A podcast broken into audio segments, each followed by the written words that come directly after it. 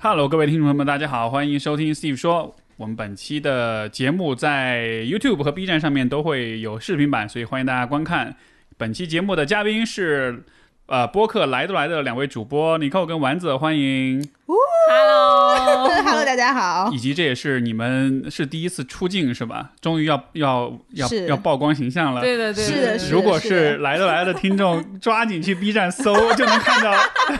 长什么样。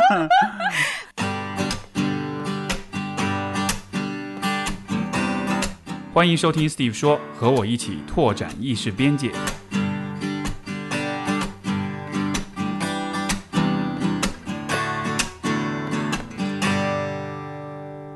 哎，今天这期节目呢，我们又有一个老朋友，老朋友对神仙下凡了，真是对神仙下凡了。字面意思上的老朋友是吗？对对对，不是，我觉得很有意思的是，就是 Steve 属于在自己那么多期节目里面，大家其实都对他有一个 Steve 老师这样的形象。对但他每次跟我们一聊天，尤其是上期节目，就已经开始把他那个老师老老师把的标签给老撕撕下来。了。对，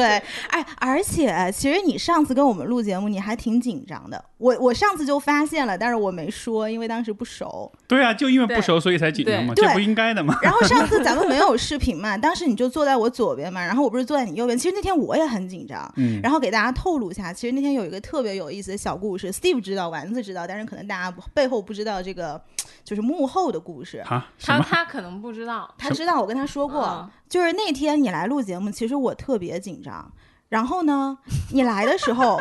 我就喝了酒，你知道吗？哦，你有说对，对，然后我喝的还是那种很高度的 whisky，然后喝完了之后，我就是想让自己稍微松弛一点，到时候可以跟你聊得顺一点嘛。然后当时那天是你先上来，然后丸子是 as always 迟到了，对什么吧？啊啊，sorry，你好像就跟我们俩一起出去玩，你不迟到一就样。啊，as always，他迟到了，然后迟到完了，他上来之后，他一进来闻到家里面酒味巨大，对，然后他说：“你喝酒了？”我说：“我没有啊， 对我特我别心快想，我说哟喝酒啦，然后没有，没有，没有，没有，没有，没有。然后用眼神镇压我，对，没有不要再 说了，因为我怕我怕 Steve 看出来我俩很紧张，你知道吗？尤其是我。然后结果实际上开录之后，我发现你在旁边也是属于特别不自在，对啊，嗯，这这不很正常吗？但紧张不就是才是正常的反应吗？对不然一上来对面对两个陌生人特松弛，你不觉得这其实反而反而就不太符合常理吗？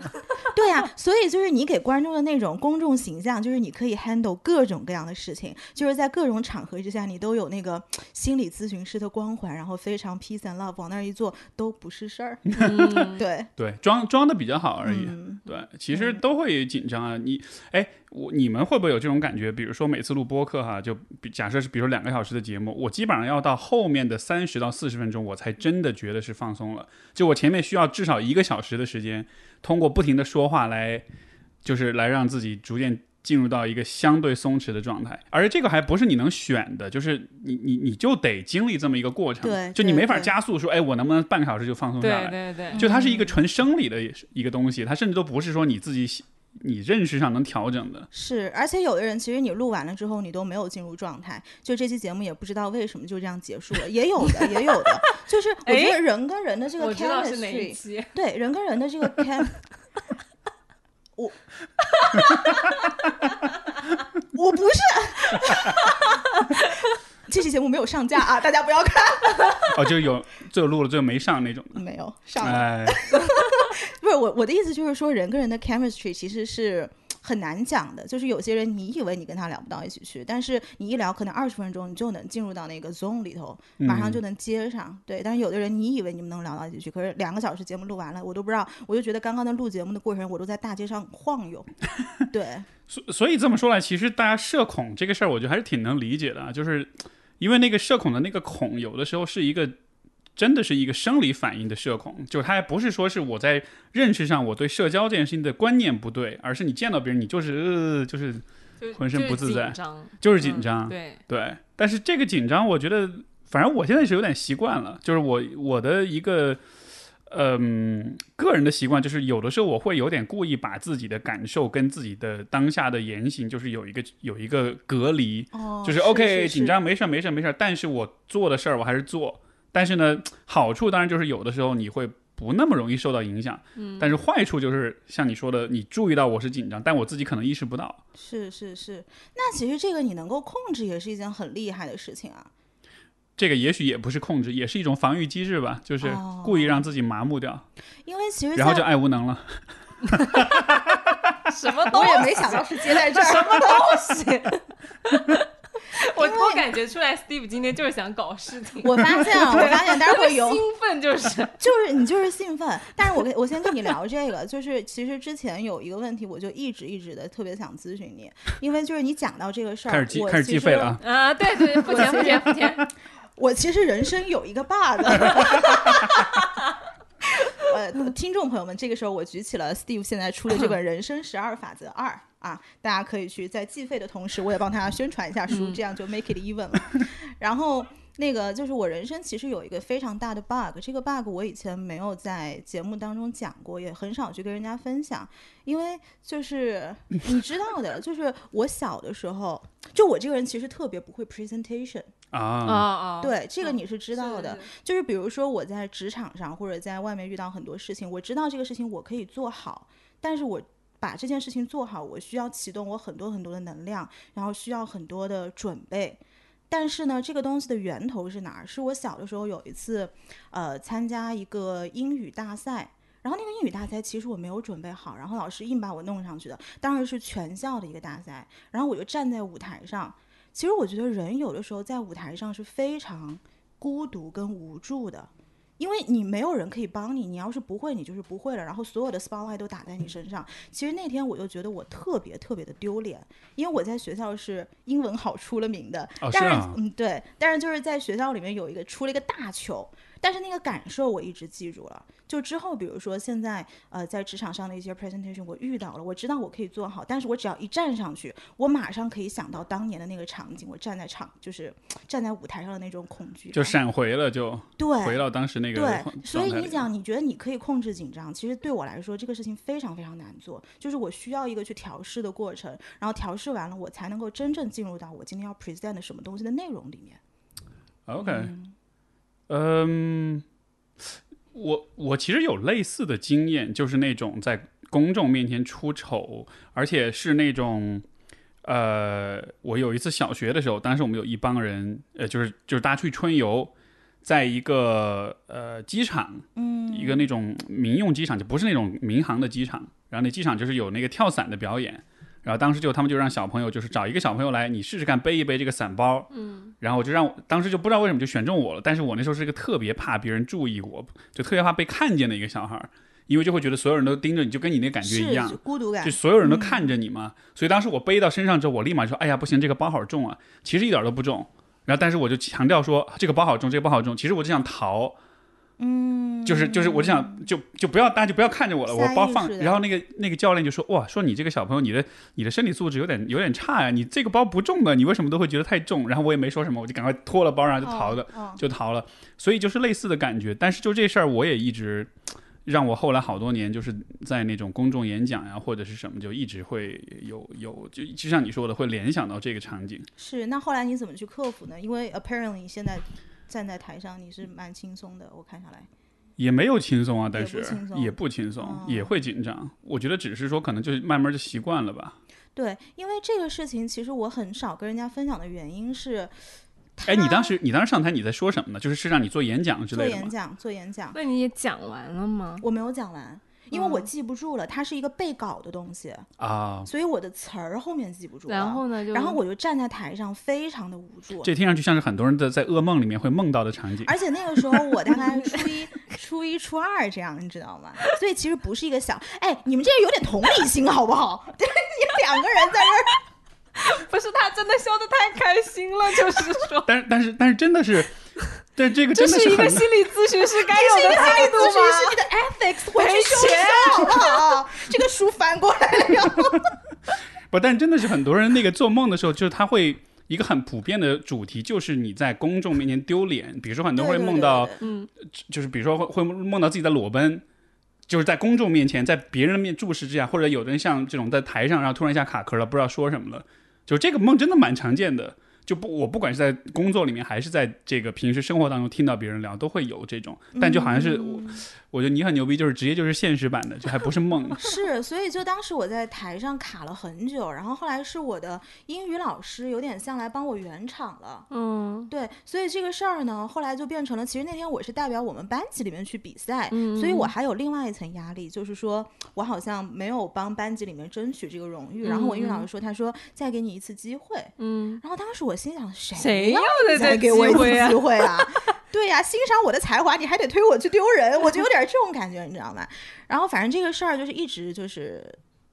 就是算是我，我也不知道，算是一个人生的 bug 吗，还是什么？心，结，是一个心结。我很少跟人家分享，是因为这个事儿，我觉得 somehow 他说出来好像是在说，哎，要不然你这个人不自信，或者是要不然你这个人职场能力不行，或者是某方面的能力不行。那所你以我后很少面，去跟人家讲。那你后面有就是长大之后的职场 presentation 或者是有，啊有啊，都都还好吗？是好的。就是我包括那个时候我在研究生，因为我研究生念的是一个商学院，但是是当地很小的那种 private 的嗯嗯那种、那种学校，所以他最后的这个毕业的一个大的一个 project 就是你要站在整个。系里面你要去 present 你嗯的商业的这个 case，、这个我做的其实挺好的，但是就是站上去的那一下，我马上能够联想到当年的那个场景，嗯就是可能头五分钟我是极度不适的，对，那你做完这个 presentation 都没有覆盖你对小时候的那个，没有没有，就是我知道这个事情我是能做的，嗯，对，但是呢，它会 trigger 我的那个不舒适的感觉，就我也知道这个 trigger 过了五分钟之后会好，就这个小的时候的点一直都没有放过对，去。它一直是这样重复重好复，，嗯啊心理咨重复询师，重复上线，你那哎，你能想象吗？就是比如说现在你站在，因为当时你站在台上，下面有人在看你，但是嗯你能想象现在你是站在台下在看你自己的吗？就是你作为观众的一员，看着那个在台上卡壳儿的你个让我现在想吧，还呃对是你对，然后你会想象这个观众，就站在观众的角度，他会怎么想？就是他卡壳了呀，他卡壳儿了，对啊，然后然后还还有然什后我么？就为他感到很 紧张啊，很紧 张，但是我可能是共情了，就是在台上的那个他，就是其实跟我这个经历还是有关系的，嗯如果我是一个没有这段经历的人，可能在台下我不知道，如果对你们来说，你们看到这样的人会有什么感觉？因为因为我会问，是因为会不会就你站在台上，你很紧张的时候，你其实也会想象，就你的紧张其实就是因为下面人在看你，是对吧？但是他们在看你的时候，你会不会也在想象他们对你会有一些评判呀、或者会有一些就是指指点点啊、说三道四啊什么的，是是是所以才会是你才会觉得害怕。是，但是其实你换到台下的那个位置，你只是觉得哇，他卡壳了，他有点，嗯，这有点尬有点尴尬。但是好像没有说啊，你看这个人怎么回事？哇，他好矬，他好就哦，所以你的意思就是说，这个事情不要上升到自己的能力，就是对自己能力层面的攻击，是这个意思吗？我觉得是我们在想象别人怎么会看我们的时候，其实会尤其的没有边际，就是我们会想象各种各种特别糟糕的事儿。是但是问题是，你就是这个呃，这个这个就又说到这个书了啊，就是 这个过 渡太自 然了，自然我跟你说， 我为什么说这个呃，我们先跟听众解释一下，就本来我们这节目契机其实是就是《人生十二法则》这书，然嗯后也送了呃二位主播，然后我们本来今天是大概想聊这书，但我真的不是刻意，我真的是想到，因为这个书这是第二本，第一本里面其实他讲了一个点，我觉得真的还蛮契合，他就说其实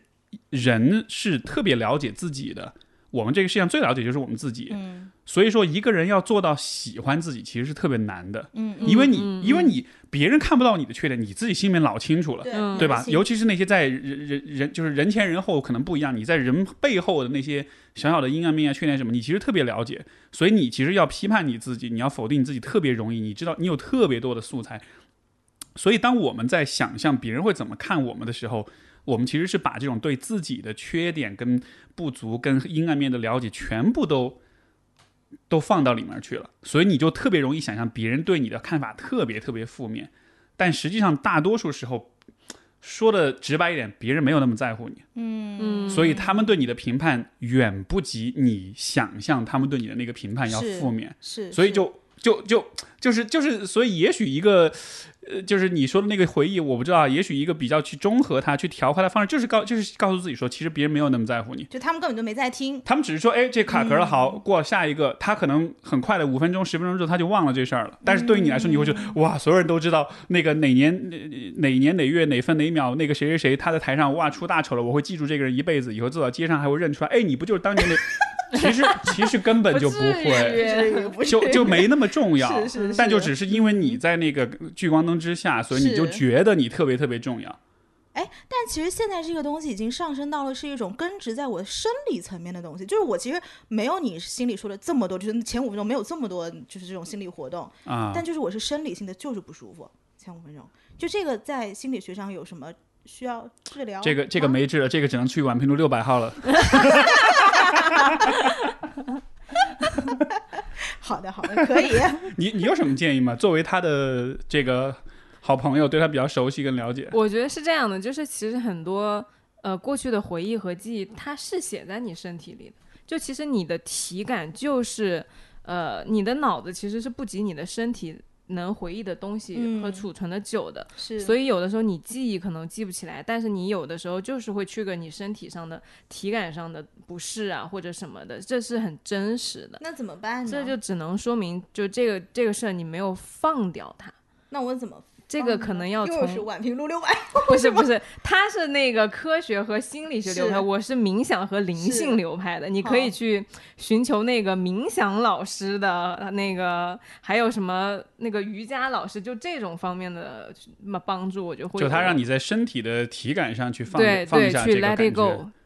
嗯啊。哎，你不是刚练了瑜伽吗？ 是是是，对我现在在上一个呃阿斯汤瑜伽，就是它是瑜伽中的一个流派，然后它现在学的主要是呼吸，因为其实阿汤瑜伽在最初期的几几节课，它就是调整你整个呼吸的方式。在我们过往做很多瑜伽的时候，比如说我们做上犬啊、下犬啊，或者是像这种呃什么板式啊这些动作，其实我们用的是肌肉，以及用的是力量。对，但实际上，从阿汤他的流派来说，他你应该用的是呼吸。比如说，你下犬，我上犬到下犬不是通过力量撑起来的，是通过你的内核心，你用呼吸的方式，它是这样倒流出去，然后里向里面有一个力把你提起来。所以这就是为什么，比如我们去上瑜伽的大课，我们会看到老师他的动作跟我们大家是不一样，他启动的那个方式是不一样的。虽然最后动作做的是一样，这个就是因为大家用的力量是不一致的，我们都是用外面的所有的肌肉的力量，然后他们用的是里面的内核心。我就在等你上完，然后把我推荐过去。可以啊， 上次我们也讲到这个，然后也有很多听友在问嘛，但是呃，我知道有一些线上的课也会教，就是关于呼吸的方法，但是其实我还是建议大家到线下去找一个一对一的老师这样去学，因是为有的时候你看视频脑子懂了，但实际上你身体还是会代偿的，就而你身体没做到，也没有人是告诉你也。没有人给你调对对整，对嗯，哎，既然说到瑜这个瑜伽，跟刚才你说这个，呃，你说那个会紧张啊，那什么感觉？那我同意那个丸子说，就是确实身体是会记住的，情绪也是会有情绪记忆嗯的，是的而且它的这种记忆的韧性和它的存在的这个强度，其实会比你认知上会更强。有的时候事情你不记得了，但是你那个感觉还在。对，那比如说这个感觉，它在你身体某一个位置嘛，因为这其实是我们经常会有的一个方式，就是你有一个感受，你描述不出来，或者你掌控不了，你理解不了，我就会试着去问，比如说我来访者，我就会说，哎，你你能感觉到这个感受是从身体哪个部分出来的吗？它在什么位置？ 他太钝了，他感受不到我的感。受不到，嗯，我他要感受再不练到练。明白？我感受不到，有的时候其实就是这种感受，你处理不了，可能就是因为你其实不熟悉它。哦就是因为你在它发生的时候，它的冲击太强了，所以你就只记住那个冲击，但你记不住那个冲击嗯它、它背后是就它可能是一个很复杂的一个包裹，你也把它嗯打开，里面其实有很多东西，嗯，但是你把它打开了，然后都摊开来看了，然后都看清楚，你知道怎么回事儿了，它对你的冲击就没那么嗯强了，哦，就是可能那个困扰是在于你不了解它，对对，它对是一个有很可陌能生的，让你感到威胁。这又是这本书里面讲的观点，就就是说我们对未知的东西都是本能的，会有恐惧嘛。惧的，是对对，就像第一回录播课，大家都会紧张，因为你不知道对面这个人他脑子里装了什么，他他能嘴给巴你里会什么冒出什么东西出来。对对，对，所以也也也也是一个方法吧，我觉得。是是是，对，像我们经常就说没法描述自己感受这事儿，其实特别常见，因为人的感受本来就超级超级复杂。很多东西就是哪怕你是你是一个。呃，文学教授或者是一个作家，其实你都不一定有足够的语言功底去描述有一些很复杂的一些情感。嗯，所以，比如说我们经常会有的一些方式跟策略，就是比如说你试着用身体的感受去是哪一个部分来的，对吧？有的人会说我的这个可能是从胸口来的，是从胃来的；有的人可能会说是从脖子或者是从头顶，嗯。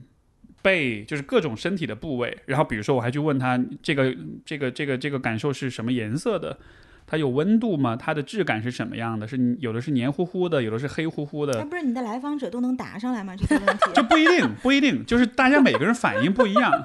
就就是说，就是说，你你哪一个问题你想到了，你有答案，那那就是角度，因为每个人的那个感觉都不一样。对他，有的人会觉得这个是特别热的，有的人是觉得冰凉的，对，有人觉得是像钢铁一样坚硬，有的觉得是对吧，像水一样，或者是黏糊糊的那种感觉，就是其实就是通过这样不同的方式，呃，包括比如说你脑海里会有什么样的画面，就是会有什么样的意象啊这样的，其实就是通过不同的方式去理解、去描述这个感受是怎么回事儿，嗯把它从一个在你意识层面之外的东西变成一个相对来说比较能够。呃，比较清晰嗯具你象的是不对是比较具象的一个存在。嗯这样子的话，不是说这事儿就完全化解了，嗯，但是它能让你跟他的关系会相对平缓一些，就你就不会觉得那是一个藏在黑暗中的、嗯藏在明白了森林深处一个你你不知道长什么样的一个东西。嗯。我不知道这有帮助就吗？ 是说，如果如果每个人他的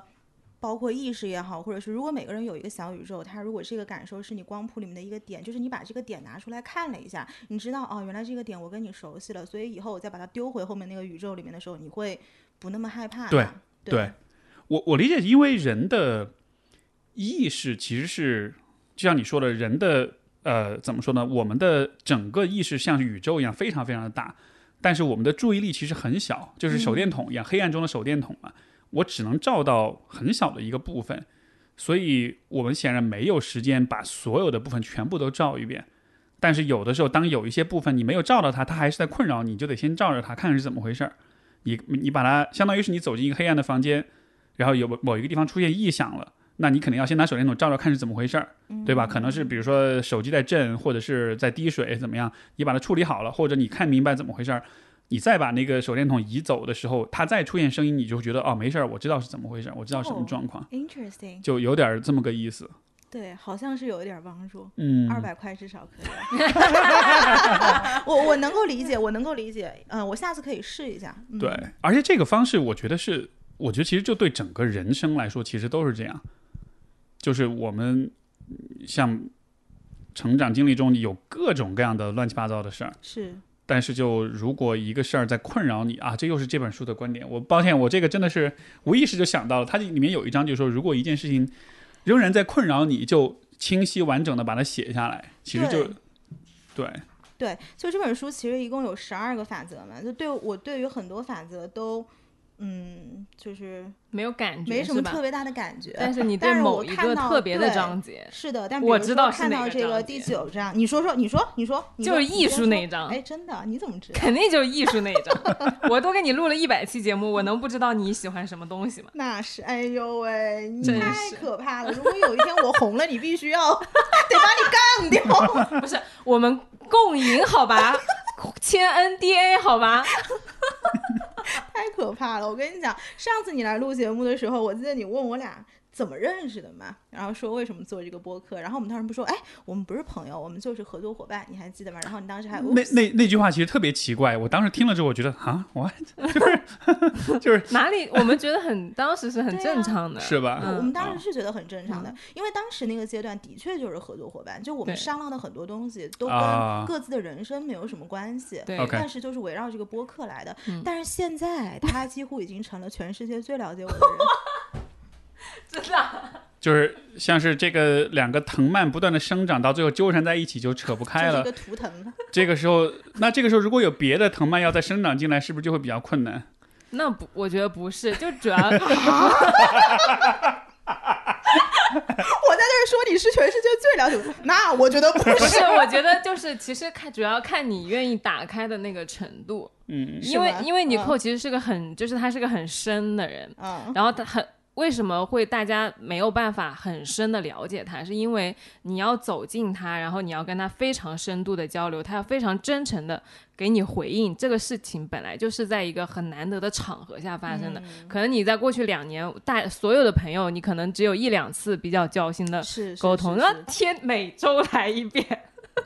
里里外外，家里面祖上多少 辈，然后这个心里面自我审视，审视了多少次？对对对，哎，我跟你说，昨天昨天我们俩录完节目，嗯就是本来很累，大家都很累，录完已经来十一点了。对。然后我说我啊，我说我要走了，我打车回家了。然后他，我去转身上了个厕所，回回来之后，我就拿那个手机我要打车，他哎，他说你觉得我别人是在别人眼里我是一个什么样的人？然后我我心想啊，这个话题一时半会儿三句是聊不完的。我放下了我的手机， 又开始跟他聊了一个小 时。没有，这其实因为我们两个日常，我们两个是差距非常大的人，所以呢，嗯，就是。其实其实不单纯是昨天，就经常我们都会通过彼此的眼睛看自己对，就是对像通过非我来了解我 Yeah 这样的一个过程。因为在很多我的世界里面，我会觉得这个事情没有什么就是值得拿出来讨论的，在很多是我默认行为里面的东西。但是我会发现，在跟人家交互当中，人家不是这么想的。就你有一些低，就是默默哎，我有一有些些假默设认的东西，嗯对我觉得大家这是大家的共识。可是你真正遇到，比如说来都来了，碰到很多事情啊，然后有一些人跑来使小聪明啊，然后你说在公众眼里，我是不是一傻大姐 啊？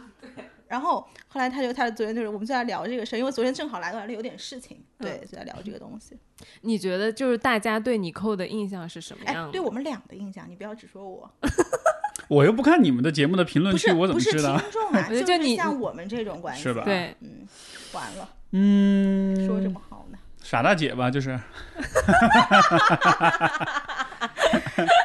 哎那他呢？ 没有我我我觉得就是你先别找补他呢。我 不是我我我觉得你们俩给人的印象，包括在节目里，其实就是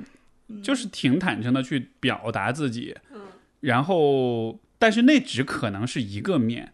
就那不可能是你这个人所有的部非常分。小的一面就像比如说我听众看我也也会觉得是那就是一个面而已。对，所以我不觉得这种看到一个面就以就是以管中窥豹了哈，你就能得出结论了，就也还好吧。因为节目本身它也有它的功能嘛，对吧？你你传达一些想法，你呃表达一些陪伴、支持什么的，但是不意味着我要把我整个人全部都拿给大家看，那样子的话，不就又成你站在台上的那种聚光灯之下那种被众人审视的感觉了吗？那那就沿着刚刚这个话题，我也、我也问问看你们，就是呃，你看，比如说别人怎么看我的，其实这个问题有的时候我也会非常好奇，嗯嗯，而且我很多时候我也不知道，而且我的态度你们可能已经看出来，我其实是有点那种不可知论的那种那种视角对，就觉得我没法想象，我也有点刻意的避免自己太多的去想象，嗯，因为可能以前我是这个方面会有一些会会因此而吃亏，就是我会把一些我对自己的很负面的评价想安到对方的脑子里去，但这样对我来说是很不利的。嗯所以到了后来，我就可能更多的变得是不去想那么多，嗯甚至有的时候我会有点过度补偿，就是我会刻意的去忽视别人是怎么想的。嗯这样子好像带来的好处就是，相对来说会让我轻松一点，就不那么焦虑，不那么紧张。嗯但是它的问题可能就是，有的时候当你确实需要考虑别人对你的看法的时候，我可能就不是那么的敏锐了。嗯嗯，对，那那从你们的角度看，比如说你们又看到我是一个什么样的人，然后你们又印象又是什么样的，这个你们能回答吗？因为刚刚你不是问我嘛，我对你们怎么看？对我先我，说但我就想看你们是怎么去从哪些角度去评判，或者说是去去呃去理解、去观察一个人的。嗯嗯，对，就是你懂我意思吗？就是因为我们每个人看别人，我在们乎都有的点不一样。而且我们有自己的思路，嗯对吧？有一个你每一个人都有一个自己的一个滤镜或者一个视角，但是因为我很久不考虑别人的滤滤镜或者视角，所以你让我去想，比如说你刚才你问说，哎，你们什么样的人？我我说我说就是我答不出来，其实不是因为我不了解你们，而是我压根就没有一个现成的一个一个一个视角在那儿，嗯对，所以我其实跟你有点像，就是我也不是那种会去列点的人，就是他，比如说他在呃什么这方面怎么样，那方面怎么样，我是我很容易去感受一个人。就是我会经常有一种感觉，就我经常跟他说，我说我感觉这个人是这样的，但我也对没有依据，或者说啊、我也不能给你分析的特别严谨，但反正我就这样感觉的，就嗯这种感觉。那我感觉 Steve 就我第一次跟他录完节目，特别大的一个感觉就是一个这是一个特别率真、特别热血的人。我录完那期节目，其实我自己很感动，是因为那个大概在半年前、一年前，就还挺早的那个时候，我们还我们上次串台是我刚才看了一眼，是去年五月份，哦对，那就是21一年5多月份前了。对对，在那个时候，可能我还是对自己的成长有一些困惑和不自信的地方。然后那个时候我就看到你，因为我是一个很喜欢少年感和很喜欢那种坦率的人，所以我觉得我有的时候会怀疑说，那人是不是一定到了，比如说一个阶段，他就没办法做的那么坦率了。然后我看到 Steve 的时候，我就会是很感动。我觉得是其实你不管在什么时候，你其实都可以保持这种坦率。嗯我的那个坦率背后其实有很多，这又是别人看不到的部嗯分，有很多愤世嫉俗跟悲观跟。就是我，我某些时候其实蛮悲观的，当然，当然，而且嗯当然那个悲观不是说是一种认识上的悲观，而是我觉得是人的状态的波动。可能嗯有有可能我刚刚遇到你们那回，我刚好是在一个波动到了波波波谷，哎，这个波峰的时候，的时嗯候是是比较那什么的时候，但是有的时候也会其实落到一个挺嗯挺负面的一个波谷里面去。嗯但是可能就呃，我我想起那个之前有一个听众的评论，上期节目我也 Q 到了这个评论，我再就再说一遍，就他说得特别好，他就说。因为他就是大概意思就是说，我的节目说感觉我是一个很温柔的人，嗯但他说我的温柔是那种收起了自己的阴暗面之后的那种温柔。然后我就说你你你你讲的哦非常非常哦我觉对，得是真的嗯是，真的是这样的，就是呃节目之外的很多很多很私人的时候，其实没有人能看见，对吧？但是你会经历很多的这种起起伏伏，所以就好像是那个那个状态是一个选择，而不是是一个、嗯一个。因为你说少年感，少年感是你是少年，你自然就有少年感。对，所以我就觉 得你天生有那个东西，但你经过了岁月的打磨，或者说有经过很多很因 为多它打 磨，事情之后，你能就是它就变成了一个选择，就你要选择去依然做这样一个人，其实是我觉得是不容易的。是，嗯，就挺苦大仇深的。 对，我也是《呃十二法则》这书里面，其实他他他其实很强调的就是这样一个东西。我嗯对，也是我很受这本书的一个影响，就是就其实就是我们作为成年人的再选择，就是因为你小的时候经历了很多事儿，那只是你投胎刚好投到那个这样一个特定的家庭、这样一个环境、这样一个学校，甚至这样一个国家或者这样一个世界，对吧？就是你的很多的自我的东西，它不是由你自己选择的。就如果你你看平时我们说呃很多不开心的事情啊，很多、呃创伤啊，或者是性格上的很多问题，你只要投胎换一个地方投的话，这一切就都不会存在，嗯，对吧？所以我特别看重的一点就是，如果我走到在这个世界上走这么一遭，如果我真的认为自己是有价值的话，那我就不要让这些东西来定义我，因为这些东西是属于一开始随机抽签儿抽到的，嗯它不是我的选择。但是如果我这一辈子就活在这些阴影之下的话，挺亏的，嗯，对吧？对对对就好像是对最后最后你都没有把，就是所没谓有把你绽自己放嗯活出来的那种感觉。对，是所以我特别特别特别看重就是这种再选择，嗯哪怕这个选择你不一定随时都能做得到，但是就试呗。我好喜欢这个点。嗯 对对对，嗯你快你说一下你对 Steve Steve 的感觉，然后我想聊这本书了，因为他这个点我特别喜欢。他他在我这儿，我觉得是一个是一个 gangster，就是回给你的傻大姐。 我觉得 Steve 其实是个 gangster， answer 是什么是姜思达吗？ 不是就是那种就街头就是的那那种不是就是怎么讲？以前哎有一个动画片叫什么？呃，皮卡丘里面不是有那个反派叫什么迷迷人又可爱的反反派派角角色？对，就是你。我没有看过，不好意思。反正我觉得，但是在这个底下，其实我觉得你是一个很包容的人。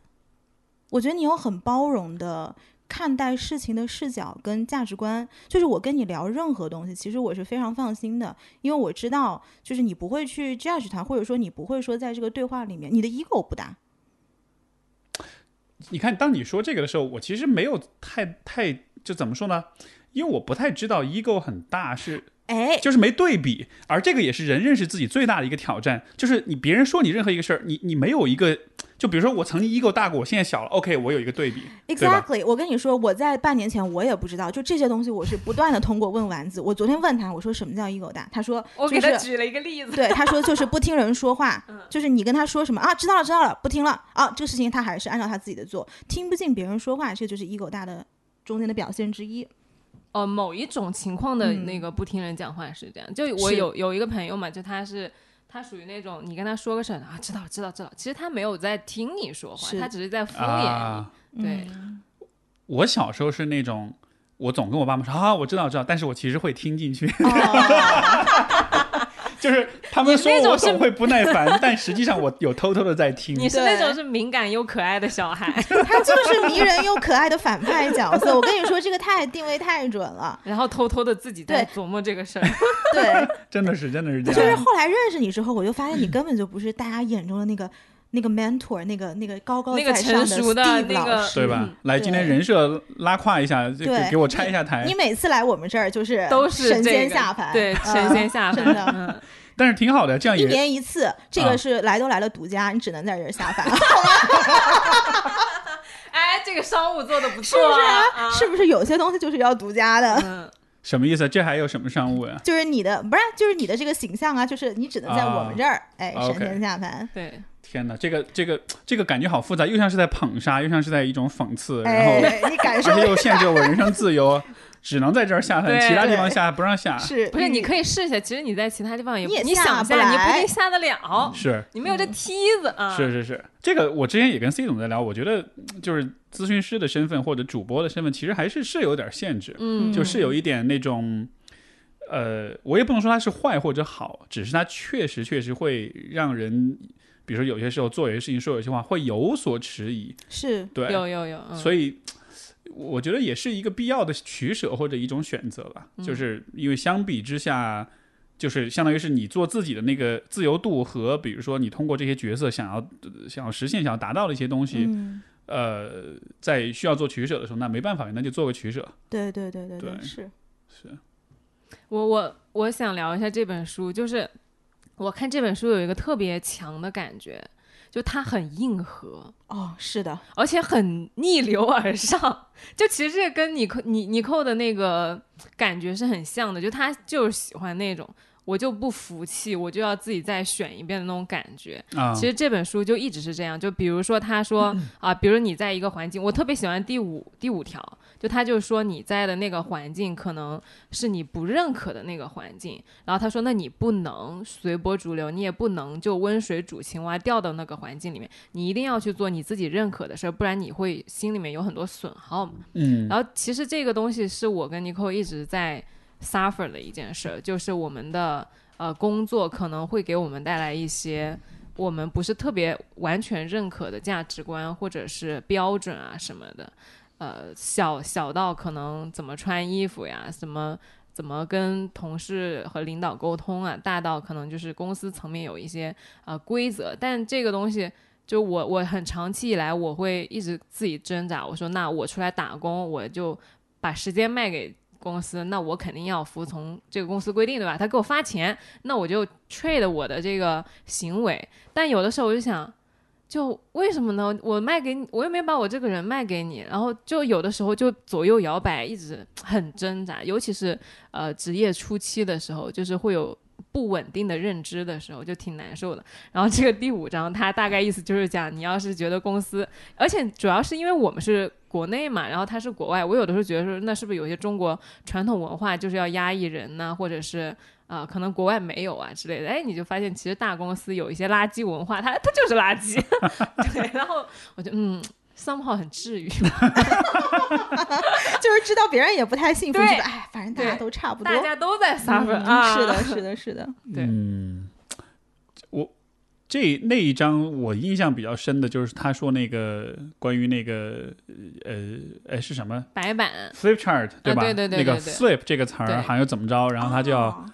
它它就是是歧视，啊、他嗯认为是是是，就他其实是有哦点就是说， Filipino 是不是是菲律宾对对对对对对对他就认为这个和菲菲律宾那个那个那个 Philippine 那个词就是有点是同歧视音，对觉得是歧视，然后就说公司内部就禁止用 flip chart 这个词来说对对白对板，是换成了一个别的一个什么什么词？是的，用了个 什么画价值来选择啊白板？对，嗯对，我都忘了英文是原文是用了哪个词儿，反正就是有这么一个很扯的一个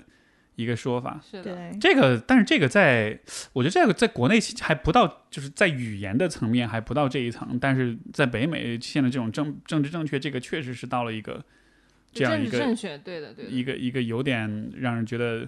有点过了的一个状态。嗯，不过你刚才说那个，我在想的一个点就是，呃，人跟社会之间其实永远都存在着这样一种冲突，嗯，对吧？集体的利益跟个人的利益，呃，自我的表达跟呃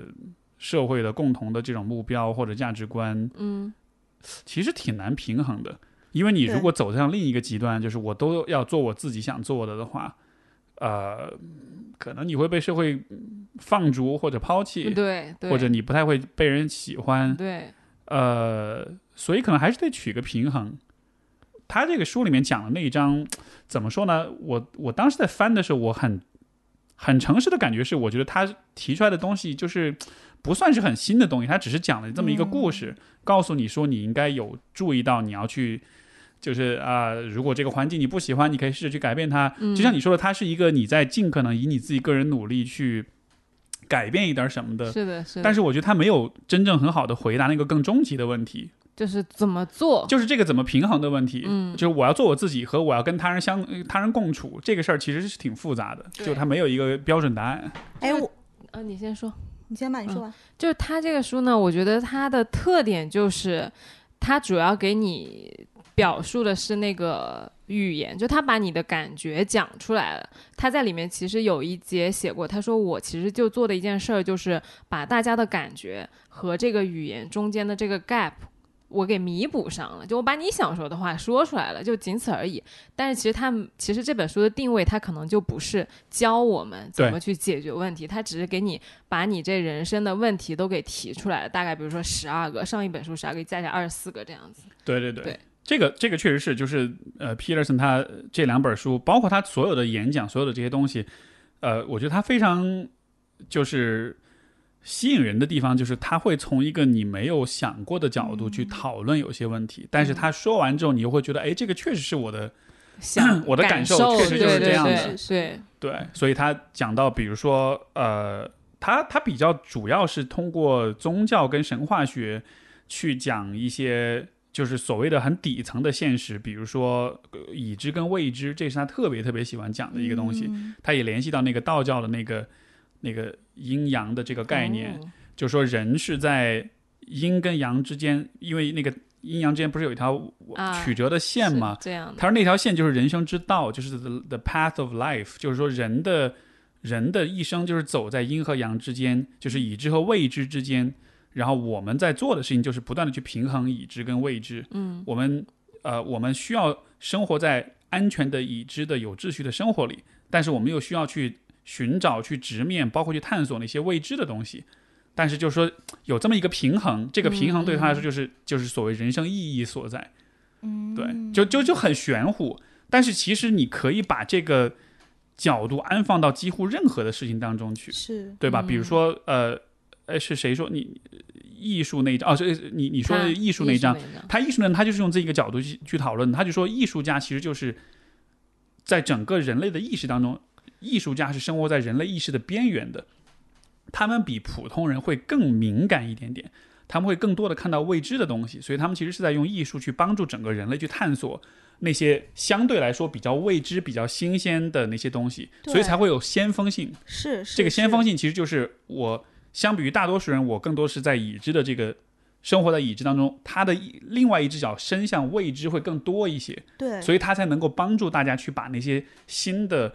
古怪的先锋的东西就相当于是捞过来，捞到已知的世界里面来。对对对，所以我一直觉得，就是艺术家，他其实就是，如果还是回到我们刚刚那个背后有一个小宇宙的那个理论，就是艺术家他 somehow 是帮你把，因为语言其实是很简单、很潦草、很高效的一件事情，但是艺术它是把这些很立体的，或者是很宏大的东西，帮你稍微具象化一点，然后让别人告呃去告诉大家说，原来世界上你可以去这么看待你背后的这个宇宙，这个星空里面也许有一个东西你是没有看见的，就这个生命力，我觉得是非常非常强的。所以我一直语觉得语言是一个非常贫瘠的东西，是比起艺术来说，是，嗯，就比如说一张照片、一幅画带来的那个感受，那个真的没法用语言描述。是是是，我我前段时间就是有一阵哦，我前段时间在上那个苏富比艺术学院的课，然后当时嘛，老师他就给我们有一个那个 app 叫 Artsy，然后它是全世界在拍卖的拍卖行里面就是在展出的作品，就有的时候我压力特别大的时候，我就会把那个 app 打开来看一下，就是我想看一看，就是。这些嗯暂时没有被商业化，就是非商业化的东西，因为其实虽然是 auction 的东西，但它其实也是艺术家的表达嘛。世界上有这么美好的东西，为什么我们要在这个现实中的这些小纠结啊，或者是这些小的焦虑中去游走？嗯，对，所以它其实是我的一种缓解呃压力的方式。这个会不会也是我在想人的就是 ego 的结果？就是当我们的 ego，我说 ego 大不是说是社交层面的 ego 大，而是说人，我们更主要是会关注到我们自己。嗯，比如说，当我们在考虑挣钱、考虑利益、考虑竞争的时候，我们都是把视角放在自己身上的。对，但是，比如说，当你看到星空，当你看到画儿，当你看到一些超越你自己的东西的时候，你的你对现实的那个叙事其实会会不一样。是是你是描述的就不是我个人的一个奋斗史或者发展史，而完是全好没像错你跟很多的人、很多的事物，呃这个星球是有很多的互动的，就那个故事就不一样了。对对对对，因为其实大家听到我们这期节目是呃下周下周我刚跟他说，下对，周就是因为上一期节目，我们今天马上要上线那期节目，我们就呃收录了一首就是诗叫《Pale Blue Dot》，它就是讲的是在一九九零年的时候，那个 NASA 的那个呃探探索者还是叫什么，他拍的一张就是太阳系的合影，然后太阳系所有的呃那个宇宙里面就是暗黑的，然后地球在里面是一个啊、呃特别特别特别小、对特别特别淡的一个点。然后那个那个天文学家呢，他就写一首诗，就叫《Pale Blue Dot》，他就说什么呢？就是说啊，你看看这么这么这么这么这么小的一嗯个点上，住着这个世界上所有的每一个你知道不知道的人，每一个暴君，每一个农民，每一个你爱过的人，每一个你吵过架的人，每一对厮杀过的情侣啊什么的，所有的人都在这里面，但所有的人都只是那么一个一个很小小点小的是是是，点啊呀嗯，那个是应该是那个旅行者号。啊，对对对对吧嗯嗯就是因为它是人类迄今为止飞飞的最远的飞行器，对它航线已经飞了一百多万公里了。对它就是，它但它就是在九零年，它它转过来拍了一张照片，然后传回来。啊，是对的对对是对的是对的对对是，嗯，嗯，对啊，这个，所以我觉得这个其实是人类的一个 bug，就是我们对作为一个有意自我意识的生物，就是我们的注意力大多数时候是注意在自己身上的。从生存的角度，这很重要，对吧？嗯你要注意到我饿了、我渴了、我受伤了，或者是我跟别人关系怎么样。但是它好像不是，就在这个在这个意识的呃理解框架之外，整个的世界其实又是另外的一个景象。嗯，是的，对，但是那一个景象，当我们看到的时候，真的是会会改变一些你的一些想法，啊一些甚至是价值观啊这样的。对，像像对你说这对个例子，另外一个就是也是之前这个，呃，应该是七几年的时候，当时第呃就是阿波罗多少号登月的时候，而且那个不是第我忘了是第几次他们登月了，然后就是有这个 民间就有民间的这种呃这种这种所谓进步人士就给 NASA 写信，就说你们为什么不能把照相机调转过来拍一拍地球是什么样的？啊嗯，因为在那之前都没有拍过地球，所嗯以后来就、他们就也不确定是不是因为这个信，但就 说是，总之最后他们就搞拍不好了，正好就拍上了，反正对总之最后就拍了一张地球的那个照片，嗯就是地球的第一张照片，就是也就看到比那个小圆蓝点要稍微大 一点儿，但就是一个完整的第一张地球的那个。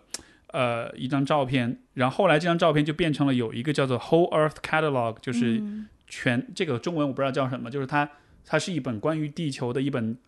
呃一本杂志，这个杂志的封面就是这就是这样一个，所以它当时也就是说，你看就这个蓝色星球，我们都在上面，嗯这张照片也帮助了推动了整个就是环保运动。的发展，因为大家就都意识到说，哦，这就是我们共有的一个是的，是一个的，一个世界，一个星球。嗯它是的想，它也没有那么大，它也没有那么坚不可摧，它其实还挺对脆吧？弱的，对，还挺对脆弱的。对，是对的，，但是就但是就如果我没有这样的视角，人就总是看着我通过我的眼睛，我看到我手上的我拥有的我想要的这些忙东忙西，碌碌的，就是就是人的那个 ego 这个东西是一个。我觉得特别真的是一个 bug，就是呃也不是说它不它不应该存在，但就是它真的是我们在进化过程中，在一个相对简单的世界里，我觉得它的功能是很明显的。对，但嗯是，当我我们今天走到这么一个很复杂的世界里面的时候，你就会发现它会带来很多的困扰跟痛苦，很多的偏执啊，很多的执念啊什么的，就有很多东西都是来自于此。是是是是，所以就是回到刚刚你说的，比如说工作上有很多事情你觉得非常困扰，然后包括你问我说我怎么去看你这个人，包括你讲那个阴阳理论，其实我觉得对于你刚刚说的那个问题，我有一个看人的。方式，这个是我自己会经常用的，就是我其实看人是分两层的，嗯，就比如说，今天如果涉及到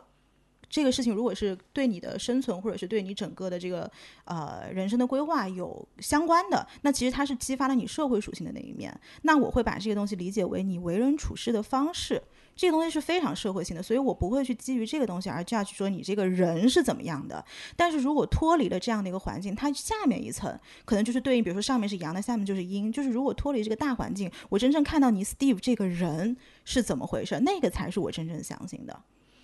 嗯，对，所以就是有一些事情，比如说做出来，我会觉得啊，这个是因为是你的为人处事的方式所导致，所以你有这样的行为。但是另外一些事情，我知道这个是因为你这个人他就是这样的。所以我是我是这么去看待这个事情，所以就回到说你这个工作场合对我来说就是工作场合，它是一个社会性的，那它可能是阳的那一面，但是我它我就是我自己，我可能是阴的这一面，就是我不会把它就是放在一起去这样考虑。就你说的意思是不是你上班就是个没有感情的上班？是的，是，的，是 的。我在哎，如果大家在私下认识我，或者是在节目里面听到我，跟在工作上看到我是三个完全不一样的我。对，对，嗯就对你来说，工作其实就是一个对螺这螺就丝是钉呗，然后这就是大家我就协社会作。性，对对对，这就是我社会性的一面啊！我在工作场合我要什么，然后我通过什么样的方式我能够触达到那儿。如果今天你需要我生我就生，你需要我缩我就缩，这个就是人的社会性。所以，所以其实你应该不是那种会跟同事下了班还做朋友的那种，对吧，哦我就分得不很是开的那我种。我分得非常开，我们那种工作环境大家也没 法儿同事这个我跟恕他我是直一言样的， 对吧？ 我们同事之间，就就算关系好，我觉得仅限于工作是是时间、是是是吃饭啊嗯什么的。这个跟行业也有关系。对对对，你如果你像 C 总那种，比如说广告行业的，那肯定下大家就是都是个 team work 嘛，那你肯定大家其乐融融是最高效的嘛，对嗯吧？你看我都会用高效这个词去形容工作，而不是说 大家感情是最好的。对嗯，这么说起来，对比一下，可能我看待这个的方式，就是不同的人啊，所有的这些合作什么的，嗯、我其实会有一个想象，就是哎，或者说会有一个角度啊，就是我觉得不管你呃是做什么的，不管你是什么职业，你穿成什么样，你开什么车，你住什么房子，嗯，我脑子里经常会有一个想，就是把你所有的衣服扒光了，你就是个赤裸的人，你站在这个地方，所有人的第一反应是什么？都是会把自己身体挡住。是就很羞耻、很脆对弱。我觉得那个才是人的本质。就是当我看到每一个人的时候，我都想象他的那个样子，想象当你看到每个人的时就候，都想不是象他不是的不是裸字面体意思吧的，但就是说，就不是那个画面，但就是说是那种感 觉，嗯，就是每一个人其实，因为比因为以前这个，像比我比较年轻一点的时候，就是有的时候会遇到啊，比如说，呃，我我曾经有一个前任，他他曾经跟我说过，追求他的男生是开着兰博基尼去去带他出去吃饭的， 嗯，当时说到这个的时候，我就还有点受刺激那种的。啊，你会受刺激吗？哦，当然，当然，你想在男生啊当然在二会十出头了，的时候20出头，那当个时候，当别人拥那有如一果些说说也，不是？我觉得男生会有那种奇怪的胜负欲。但是我觉得现在就一直以他现在，你现在还会吗我如我现在果就觉得嗯那兰博基尼也不好看。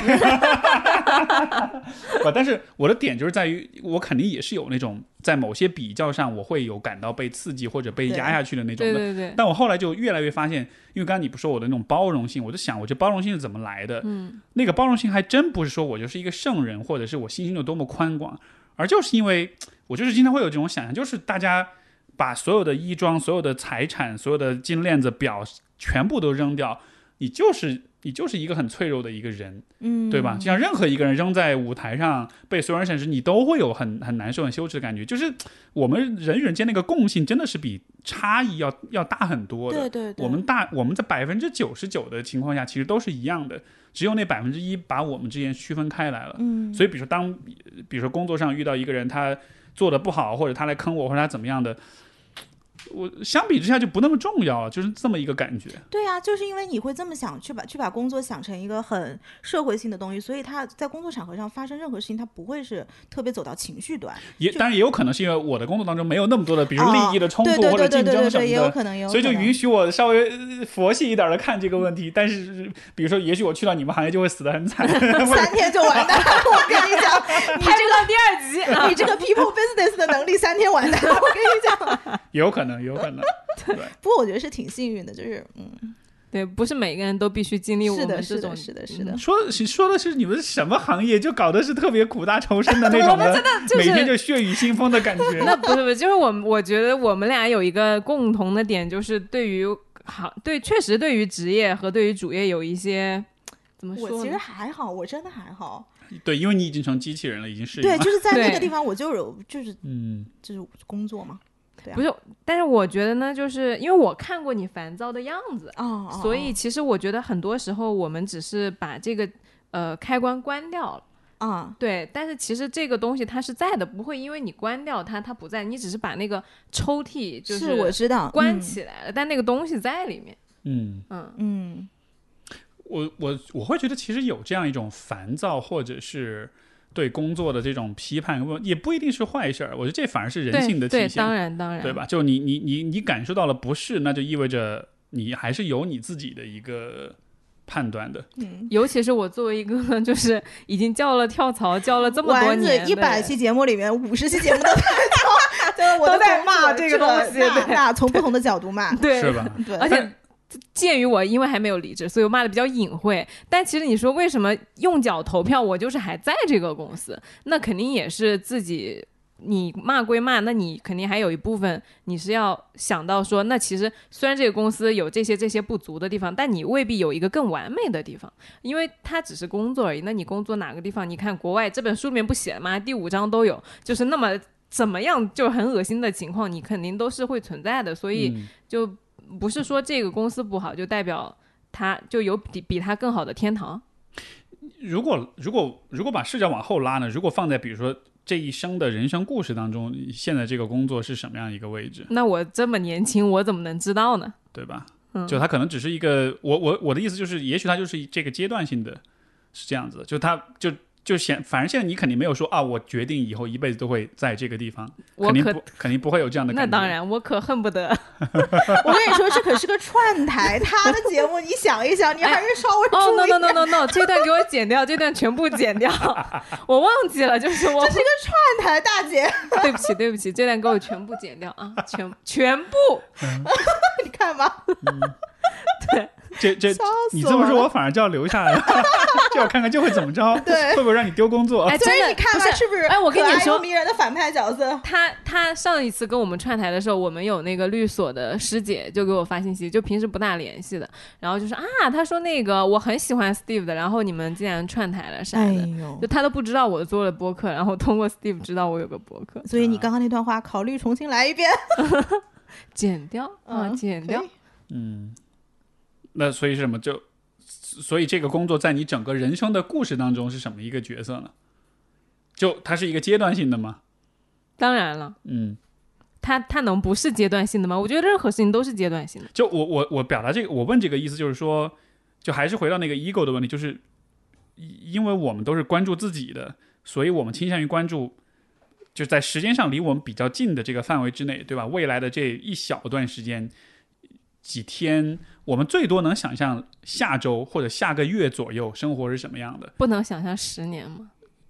我觉得超过一年以上很难的想生活很都难想很难很很难难哎想对象。所以，当我们考虑比如说工作或者一段关系的时候，其实都很难很难想象。嗯，就像比如说你谈恋爱，对吧？你跟一个人在一块儿，你大概能想象，也许半年就是什么样，但是一年就关系，其实你完全没法想象。嗯是，所以其实我这种情况下，我觉得人做选择的时候是极度无知的。对，但是既然是极度无知的，那干嘛还要那么执念于说我一定要做最好的、最正确的选择了，你懂我意思吗？就就是做不了，做不他意了思。就是你瞎搞一下就行了，明天回去辞职吧，别叨叨了。 从第来都来了第一百十三期开始，就不用再听到你讲这些东西了，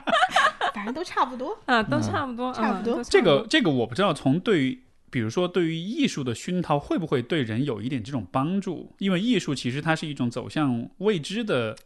对，一种其实路径，它会让你对于你不了解跟你不熟悉的东西，就好像是有更高的耐受度。我不知道会有这样的一种影响吗？嗯嗯嗯。我觉得昨天我们还聊到这个问题，因为其实昨天这期节目呢，它是从一个什么角度聊的？就是说丸子跟他的朋友在讲，就说他们有很多这种很世俗的目标想要去达成，比如说他那个朋友三年之内一定要拿到某个公司的期权，然后我这三年我拿不到，我就很难受，然后每天就处在这种焦虑当中。然后他就问我说怎么去看待这个东西，然后我就说，其实对于我来讲，很多目标它是就从我的小宇宙的不同的地方，比如说如果这个直线三年期权是一条直线，那我其他的一些小目标可能是比如。向东走的，向西走的，六十度的，三十度的。那么这些东西是什么呢？可能说，比如我很喜欢的音乐，我很喜欢的艺术，我很喜欢的家庭的目标，或者我很喜欢的恋爱的目标。所以它是走不同的走向，它会给你很多的支点。所以就回答你那个问题，就是艺术能够给人带来什么帮助？就是第一个可以转移人的注意力，第二个，其实提升审美对于一个人的幸福感是能够帮助很多的。我自己觉得啊，就是你有那个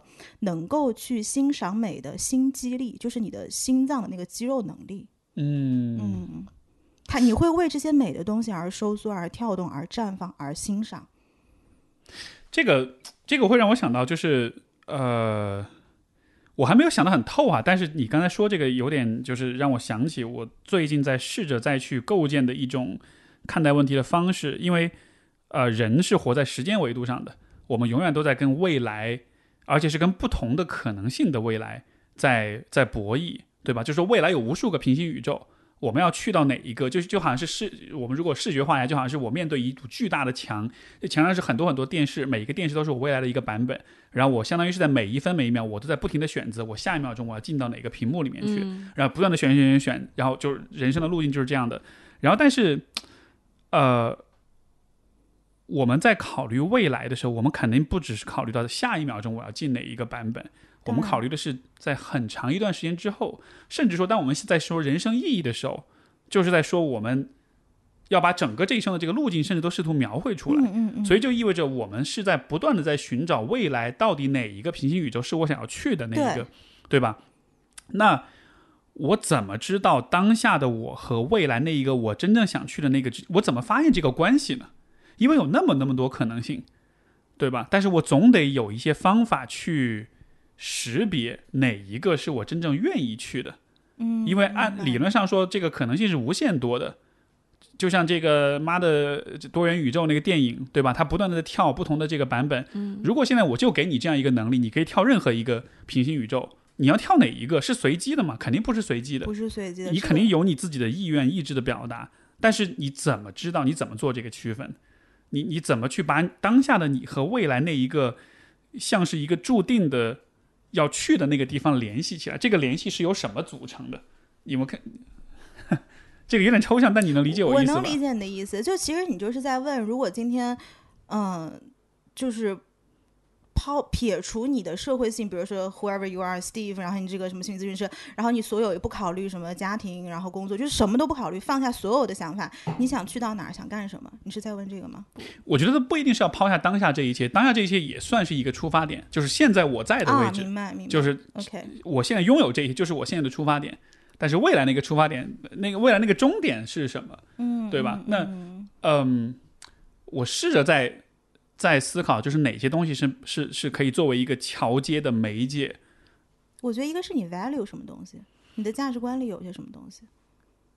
但是价值观是有可能被灌输的。哦，那如果你要这么说的话，那太难了。我我意思就是，嗯，因为它必须得是一个你自己选的东西，是，对吧？如果是别人告诉你要去的那个地方的话，那其实这这个问题就不用讨论了。哦，就就你你就没有真的在做选择，因为我在讨论的是我要知道我想去哪儿，然后我才能做这个选择。嗯如果是别人已经给你定义好你应该去什么地方，嗯，就好比是你自己都这都不是你的选择，那我们就压根就没有讨论的价值，就对像是对注对定了就是那样的。但是我的出发点是，我是默认人是有自主性的，嗯人是有自我意识跟自我决断的这种能力的。所以在这个前提之下，嗯，我能想到的也许会指引我们的，其实像第五章，呃，呃是讲审美这个是第几章来第着？八章，第八，他说呃美法则八，对于美的追求，嗯，我觉得也许这就是其中一种连接的方式。嗯就是这个也是我觉得艺术带来很有意思的一个体验，就是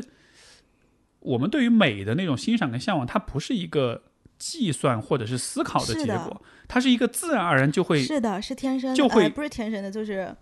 对吧？一半天生一半培养的吧。就是我觉得我的兴趣点在那儿，因为刚你提出这个问题的时候，我其实脑子里马上就有答案了。 OK 是什么？我想去体会，呃，或者是体验一个非常有才华但是很落魄的艺术家的真实的生活状态。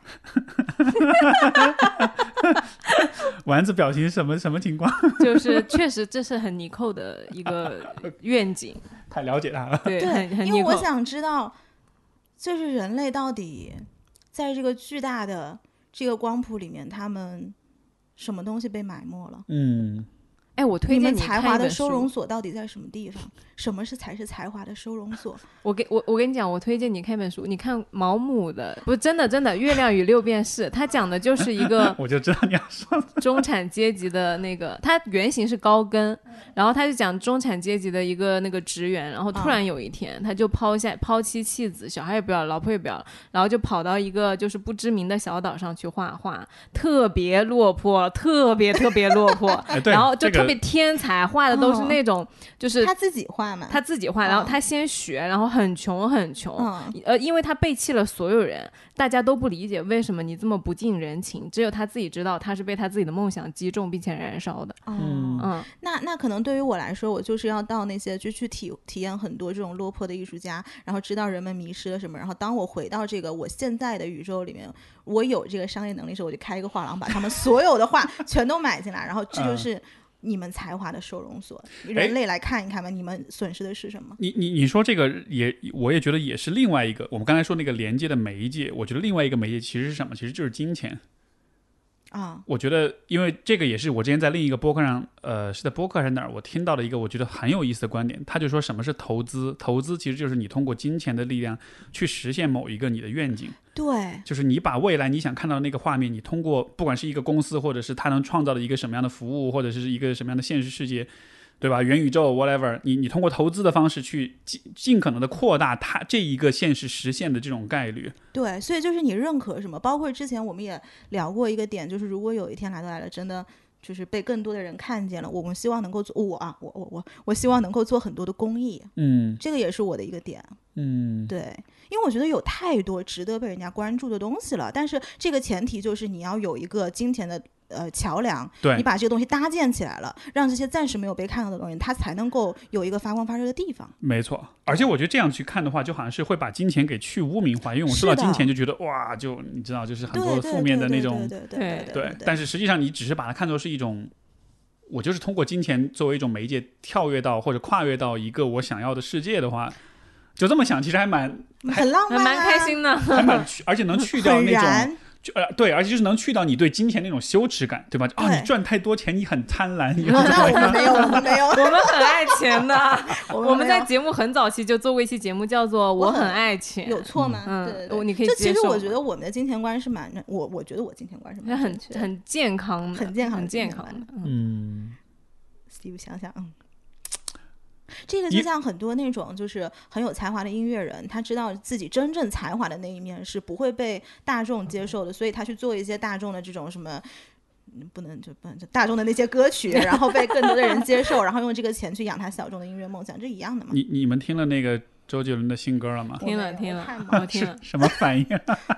哎，那天我忙到，就是他不是一开始是先 MV 出来的嘛，嗯嗯我就一首 MV 都没看完，后来我去开会了，但是应该前一个一分钟我是没抓住。嗯，我我我为什么问？问这，就是因为我觉得我听他新歌，我觉得他已经没有在做，他已经忘了音乐性的东西了，对就是他就是做的就是，可能就是继续以他的名气在收割或者在赚钱什么，但是就从音乐的角度，我觉得他已经有点放弃了。哎，你会觉得失望吗？反正以前他的歌真的是那种，你就我以前没有很喜欢他的歌，但是他的歌听了你就是会记忆非常非常深。是那个那个，就是从音乐性的层面上，我觉得就是很牛逼，他就是能抓住你。嗯，但现在我那天我都没有故意听，就是 C 总在旁边在放，我听了一会儿，我觉得 就是完全听不出来每一首歌的区别是什么。嗯，所以是就没什么记忆点了，嗯听了跟没听一样。你你你会觉得失望吗？就是我对周杰伦这个人，他呃，就是或者他的才华，你会觉得失望吗？我是一个很很喜欢周杰伦的人，就是嗯我在杭州的时候，我有个朋友，他有个弟弟，大概零九年，零九年其实他已经不是周杰伦那一批粉丝了，对你知道，但是我我就一直在。给他就是宣扬 周杰伦的早期那些专 粉头嗯辑，哎，对对对，我就粉，我带一个零九年的小朋友，就一直在那个电视入机圈面前，哎，看他的 MV，我就给点评啊什么的，就我是非常非常喜欢周杰伦早期的，哦而且是哦那种可以随口就唱出来他歌和记得住他歌词的，嗯嗯以前初中的时候，我们就抄他的歌词。语文老师让我们写日记，我就把日记里面抄周杰伦歌词，就干这种事儿。然后得一百分儿是吗？ 哎，其实挺好的，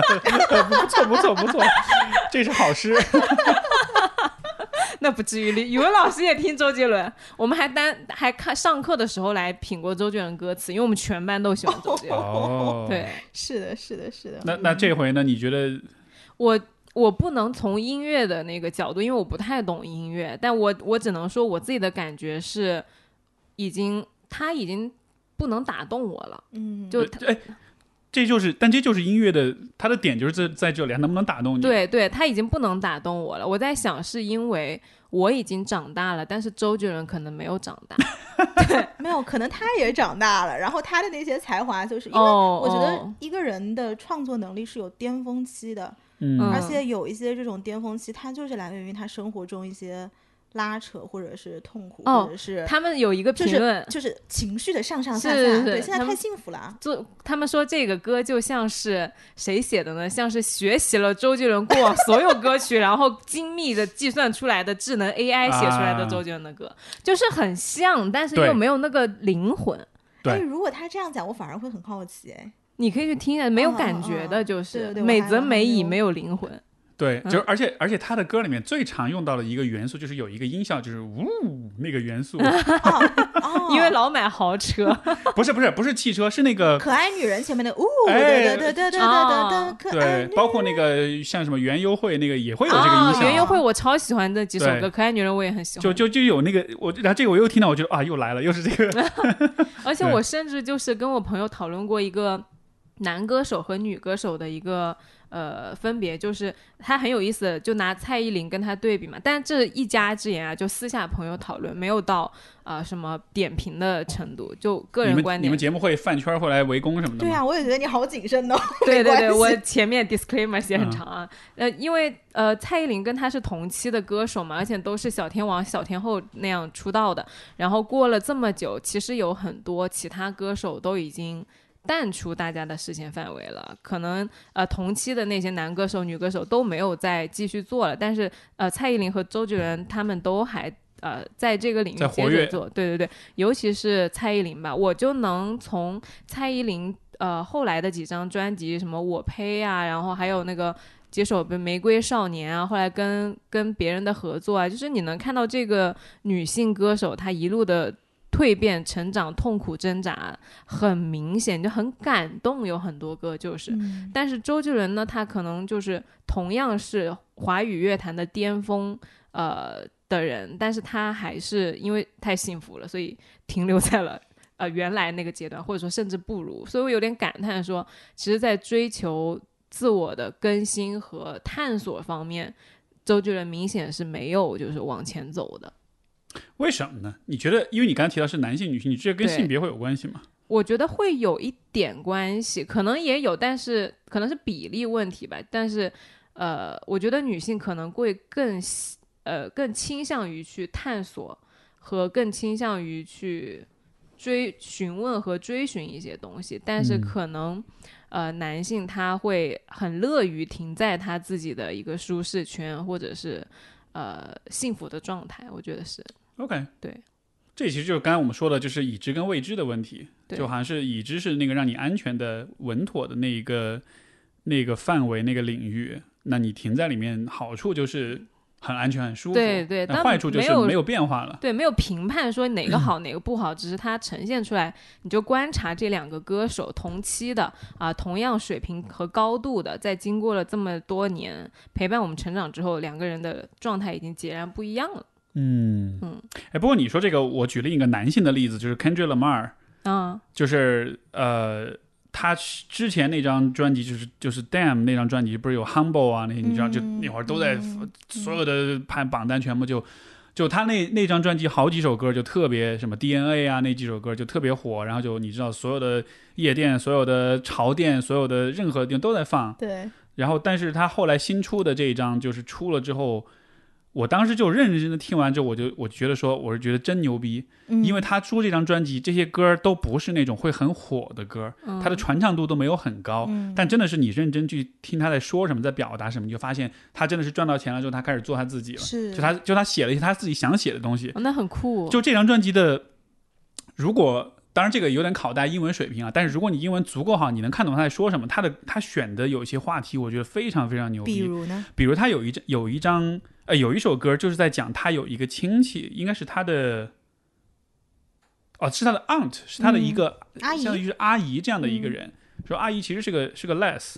哦，嗯跟家里出柜，但是就被家里拒绝，因为黑人的那种文化对于同性的这个是非是对对于就是性取向是非常的否定的。然后他就他就讲，从小他看着他这个阿姨很多的经历，很多的回忆，长大才意识到哦，原来他是 les，然后就讲这个整个这个出柜哦家庭中这种挣扎，包括他自己有一个小辈儿的一个小朋友，其实也是，他就他就在讲这个故事，在他家庭当中发生这一切。嗯我觉得我靠，我当时看了，我觉得太牛了，就是他，就他给你呈现生活非常真实的。一个面，对包括他，包括他还有一首歌很牛逼，他跟一个女歌手他们对唱的，但他们是在模仿夫妻俩在吵，就是两口子在吵哦哦架，嗯嗯，然后就是就是轮着来，我说一段，你说一段，但都是在吵，都是在骂，然后那个情绪的表达也特别的到到位，真的就让你觉得是在吵架一样。嗯那首歌在 YouTube 上，我看了那个很多人评论区就说说我听你这歌听得我 PTSD，因为小时候我爸我父母就是这么吵架的。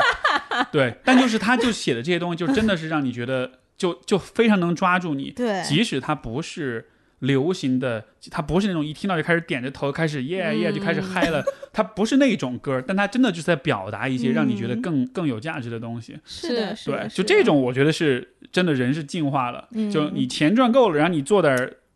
能打动人的东 西。你说的那个题材，蔡依林也做过，她做过一个两个老老人老人家吧，就老太太，其实是一对 less，然后就拍过那个 MV，就是从年轻的时候到年老的时候，一对 less 呃支持对方走过了。呃，临终的时候，哦然后哦他哦马上其中一个人要去世，就是要签那个病危是通知单，嗯然后医生就归亚蕾演的，哦，嗯、然后他就你说说 MV 对对对，嗯然后他说那个啊、你他的亲人呢？然后他说我就是他的丈夫，好像是这样讲的。哦，对，然后后就那个那个 MV 其实特别动人。哦，就年轻的时候是蔡依林跟林心如演的，年嗯年老的是归亚蕾，另外一位我不记得了。对嗯然后对蔡依林还做过，比如说同呃同性男孩的呃玫瑰少年，就是说他那个男孩其实在现实中是有案例的，就是说他被人歧视，然后呃就是自己有很大的创伤，然后他就写了一首《玫瑰少年》，就是鼓励大家说，其实你就是可以绽放的，你不需要去听那些别人来打击你的言语，其实还是的蛮是的蛮是感的人的。对对，所以这个就说到了一个人，不管你是成名也好，或者是你有了流量也好，你有了知名度也好，就是你怎么选择你表达自己的方式。我觉得还是可能至少对于我们来讲，就是我们还是会去做一些我们真正认可的事情，认可的就事是情值得的事情，而不是说真的什么商业化卖多少广告，然后一年赚多少钱，这个可能是对，对吧？是是人的第一层的东西。就好像是我们刚才说那个，你对未来的平行宇宙的选择。你选择那个世界，无非就是比今天多了几百万、几千万的对啊呀资产，但是除此之外，那个世界和今天这世界没有太大的变化。是，可是当你有了这几百万、几千万的资产之后，你走到了另外一个世界，你会觉得自己的幸福感提升很多。其实我想讲的是，就是当你在你的第一层宇宙里面，你满足了这些什么呃什么，到了一百万、一千万之后，你到了下一层宇宙，你会发现那个绚丽的世界是值得你更加去花精力跟时间的，大概是这个东西。就好像是得有一个先后顺序，是吗？哎，啊、这没事儿，先放这儿吧。对，或者也不是先后顺序，或者它是可以是同时进行的，只是你要知道嗯你在哪一层宇宙做事儿就行了。你你的这个世界，你的意识是在哪一层就可以了。这是我去看待很多事情的一个方式。明很明显，Steve 有不同的看法，请你讲一讲。你讲没有，不是不同的看法，就只是呃，我觉得可能就是我我我看问题会我会想把它拉得很远的来看，就是就是你看，比如说你你为谁创造一首歌，或者是你去帮助一个人，或者是呃对吧为爱发声或者 whatever，就是就是这些东西，它的驱力、它的动机其实还是很感性的。对对对，它是当非然常主观跟非常感性的，是你对于这件事情，不管是对它的在美感上的认可，在情感上的认可，呃，在道德跟道义上的认可，就好像是你跟他的这个，就是还是一个很感性的一个判断。所以我觉得，当我们去，呃，就为什么，比如说我们会对于那种。今天想有一千万，明天想有两千万的人，相对来说没有那么的认可。我觉得嗯你，因为你会觉得那种选择是是一个相对理性的一种选择，啊，就它它不一定就是坏的，比如像你说的，他挣到更多钱，他可以做更多的事，其实也蛮好。对但我只是觉得，好像人呢，根本上来说还是很感性的，就我是你们还会是更就是我们会更相信感性的选择带来的那种真诚性和那种可信度，好像就是要无论如何都是要稍微高一点的样子。就是你会把这个人放在所有其他前置于其其他所有的条件之前，或者是目标之前。有点这么个意思，啊对对对，嗯，就是就是因为目标跟条件是我们能去设计、去选择的，但是当你比如说，比如说你为爱发电，对吧？虽然你可能最后像落魄的艺术家，你可能也没有怎么着，但是人听到这种故事就是会被打动。对，嗯就这个是这像是写在写 在 DNA 里面里的嗯就是你你你改不掉这个。是的，是的， 是是的，是是的，的，有可能从一个从一个功利的角度来说，从一个世俗的角度来说，你对吧？你你就选错了呀。就是你从职业规划的角度来说，你就是特大错特错了。你说到职业规划四个字，我就已经不太出出戏戏了，已经出戏了。本来我们在聊一个很浪漫的东西，很职业规划，然后 OK OK，但有的时候人就是会逆行啊，就是会做一些非理性的选择，这才是人嘛。嗯嗯，对，所所以我会就一直，你看我最近为什么就会一直在去想这个我们跟未来的那个呃桥接媒介的那个问题，就是 OK，那有哪些东西是可以桥接起来的？就好像是这就是还是用一个很理性的方式去去解构、去解析一个很感性的动机，对吧？因为就很奇怪，就是人。我不知道你们会有这哦，呃，那个叫什么，就是就是《妈的多元宇宙》那个电影，啊啊啊！你们有看过吗？看我还过没杨紫看琼？还没看，嗯，我觉得那个电影它就提供了一个，我觉得它我最喜欢那个电影的一个点就是它提供了一个一个视觉化的一个清晰可见的一个一个描述，嗯就是我和未来之间的桥接的媒介有一种媒介是什么？就是爱。嗯嗯嗯，最后这这不会剧透啊，但就是最后的最后那一幕，他们在那个洗衣房对外面说的那段话，是他就讲到说，在任何一个平行宇宙里面，我我都还是会爱你。对对对对，我就对当时我听到这个，我觉得我靠，就这个其实就是一个鸡皮，疙瘩嗯，这个其实就是那一，如果你把它想象成是一种能量，这个能量就会把它就会一直把你牵着你往那个特定的方向去走，对，哪怕你再偏航到其他的所有的平行宇宙里面，最终还是会把你牵回去，嗯，牵到那个地方，那个画面就是你跟这个人你们之间是很相爱的，对吧？就是我当时看到，我觉得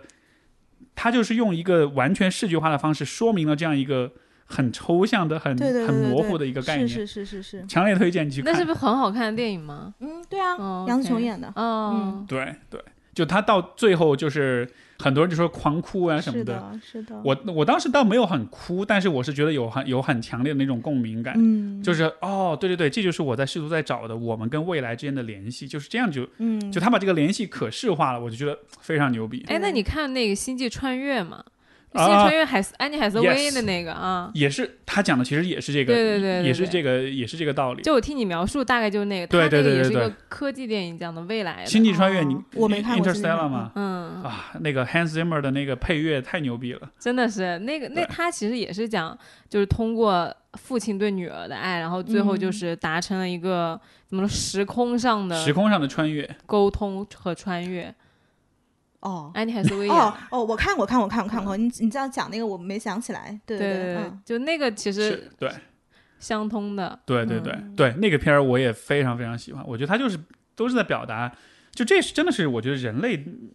我们的存在当中很底层的一个挑战，就是我们怎么去面对未来，就我们怎么去面对未知性。嗯，就是这个是我觉得是人活着一个，包括比如说我们害怕死亡，或者我们对于死亡这件事情的这种不安跟焦虑，这本质上来说，死亡本身就是一个是，对吧？有机生命体呃功能停止的过程，对，它本质上其实没有什么可怕，但是我们真正怕的是那个不确定性，是是，对，它是一个终极的不可知的不确定性。嗯，所以你觉得面对不确定性和未来，其实爱或者说人类的情感是最终能支撑我们往前，呃，面对它的那个东西嘛？是吗？反正至少现在从个人经验的角度来说，或者从就是从已知的生活经验的角度来说，我觉得好像是这样的。嗯就是一个是爱，对吧？一个是对于美的追求，嗯，还有什么？好像就好像就我想到的就是这些，其他我没有想到特别特别特别多，但是肯定可能还是有，但是就暂时没有想到。嗯，我不知道这个算不算，就是英文一个词儿叫 aspiration，嗯就是你被一些 role model 所启发，嗯所启示，你你你去告诉自己说，哎，我想要变成他这样子的人，那好像也是另一种一种一种桥接。就是如果你没有遇到这个人，你不会想象你会变成这哦样，哦，但是你看到这个人，你看到他的故事，你会说啊，我我想要变成他这样，样，是对是吧？比如说，这比如说，我不知道，比如说可能。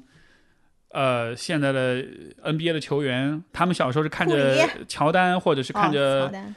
Magic Johnson 长大的，所以他就说我长大了想要像他那样子。嗯他长大还真的就变成那样，就你他有那种人吗？就是你有那种人，我不太有，嗯我不太有，但是要有也不错。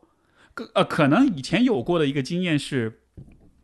我在读研的时候，当时我通过我的导师认识了一个在上海的一个呃一个自由职业的一个老师，他其实是做人力资源的高管，做过很多年，后来就跳出来开始自自由职业，其实就是说他有很多企业的资源，他就给对这些企业做做 coaching、做培训什么的。但是那是我认识的第一个做自由职业的人，嗯，然后我才意识到，哦，原来你可以工作半年玩半年，哦哦，原来工作可以这么玩你儿，啊只要认识很多这种人，你就对解脱了，对你知道吗？对，嗯就但那个那个就是一个一个 I'm aspiration， on the way，对对， 所以每个人的 calling 不一样。就比如说我认认识了这样的人，我嗯可能就不一定会有这种感觉。啊，对对，所以这个每真的是每个人的 calling 是不的，同这个是的，这个对是的，对，就好像嗯是别人给你提供一个一个一个一个预览，一个哎，是 preview，的，是就的，是的，你你你是有这样的一个选择，所以这个可能不算是一个桥接，它更像是一个有一个版本你没看见，嗯有人给你提前展示出来，发现哦，原来还有这个选择，嗯对，打了个样，嗯，对，对你，你刚刚那个关于爱的描述，其实让我想到了那个汉娜·阿伦特的一句话，就是我特别喜欢以前，呃，我前男友给我送花的时候，他给我打过那句一句话，就是我能想到的唯一的呃一种爱就是爱人，就是爱。具体的人，所以这个是因为他当时写的是那个呃二战时候的那个纳粹审判嘛，就是说他那个平庸之恶，就每一个人在那个环境底下，其实你都应该有人性的光辉，对而不应该就是变成一个齿轮。这个事情其实就是人和人之间的那种最本能的爱，才是我觉得跟我跟 Steve 的观点是一样的，才是。我活在这个世界上最值得，而且我最关注的东西，就我有个创业的朋友，他就一直会跟我讲，就是啊，我这个产品要怎么怎么样，然后我这个啊融资怎么怎么样，嗯然啊后我跟他说，我说你。你不要跟我讲这种东西，我说我不是很关心这个东西。虽然说就是他是很好，他是很厉害，但是我我最关心的是啊、呃我的朋友，你的身体健不健康，然后你啊做这件事情，呃，就是有没有开不对开 心？对你的生活嗯怎么怎么样？我说我我关心的是这个东西，因为他当时就是因为他创业的原因，没有不太能兼顾他自己的生活。我就他可能想就是有一些糊弄自己生活，比如说吃的不是很好呀，啊，或者说、呃睡作作息颠倒啊什么的。哦然后我就说我说你其实这样就是对你自己的生活是不好的。我就跟他讲嗯这件事儿。嗯不是我问你个问题，你对每个人都这样吗？倒也不是，倒那为也什么不对这个是人这样呢？你自己 回去想一下这个因果关系。 现在在录节目哦，好啊，的，好的。我只是打个比方，太坏了， 不是搭档啊，有的时候就是你知道吧？当然不就是相互挖坑的 吗？是啊，挖了坑才有爬出来的精对彩呀，过程。说的半天，然后这 个啊， 对哎，但但就是这个，我我其实想到一个，你们有没有注意到，比如说呃，比如像电影啊，很多故事里面那种那种很权威的那种很暴君的独裁者，他们通常都是。比如说，你像《指环王》也好，或者有一些嗯这种复古一点的这种剧集，它都是住在一个很深很高的城堡里面，一个很离所有人都很远的地方。嗯就它的象征意义上，独裁者都是高高在上的，他跟人的距离都很远，嗯而恰恰是因为距离远，包括你提到纳粹，嗯就为什么是平庸之恶？因为所有人都只在执行命令，但他们都没有真的看到这些人，对，是就对他们来说，这些人只是数字，只是对一个工作，只是一个工单。嗯我来一个工单，我把它处理，然后就过去。但是你处理的其实是，比如说几十上百条人的人命，嗯对，就是我们离他人很远的时候对，我们的那个人性的那面就就就会容易被关闭掉，因为我们看着彼此的眼睛，面对着彼此的这种有近距离的这种互动，包括比如说有肌肤的这种触碰啊、眼神的交汇，就这个时候人性才会被点亮。嗯，你在你在离得很远的时候，别人就是一个数字，是，所以你像什么呃网络暴力啊这种什么的。我觉得这是必然结果，因为、嗯因为就很远啊，就是一个转发，就是只是一个一个数字一个按钮而已。嗯，嗯，对，这么说起来，会会会会，这也是我悲观的一个一个很重要的一个地方，就是人是这么简单跟这么单纯的这样一种生物，潦草嗯或者是对，但是你看今天的很多机制、很多制度、很多的。尤尤其是就是互联网吧，在技术的领域，很多机制的设置，它其实就充分的在剥削跟利用这一点。对，嗯而人的去人性化就会变成一个我觉得完全无法阻挡的一个一件事情。嗯，今天你哎说这种孤独也好，冷漠也好就，不当个观点的人，极化，我觉得今天这世界当个人超级难哎。对是的对对，你对都不，把自己当人啊，对啊，你怎么把别人当人呢？嗯嗯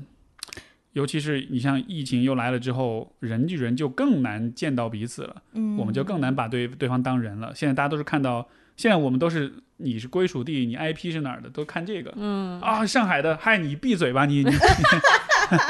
都变成这样了。那天那天我跟 C 总在聊一个东西，我觉得还挺有意思的，就是因为我看了一个韩剧，然后叫《安娜》，它讲的是什么哦呢？很火哎，呃，很好看，因为嗯我很喜欢秀智。嗯嗯然后它讲的是什么呢？它就讲一个女孩儿，她天生有三样东西，一个叫野心，一个叫贫穷，一个叫美貌。这三三个东西放在一起，其实是一个很厉害的武器。然后呢，她因为有野心嘛，所以她不甘于自己非常贫困的现状，所以她就靠着一个又一个的谎言，整个编制出了另外一套人生，然后走进了另外一个领域去过了一套非常精彩，也不算精彩，就像当然里面也有很多这种拉扯，但是这个整个剧的六集就是围绕着她这个人生来写。因为然后那天我就跟 C 总在聊嘛，因为他不是准备去休息一段时间嘛，然后后来我就说，你就可以给自己设计一个人生，就你可以过不一样的人生。比如说我今天就是演，哎，我就是演一个书店普通的职员，或者是我就去演一个另外一个你自己很感兴趣的角色，你演他们的人生，你看看他们的人生到底是怎么过的，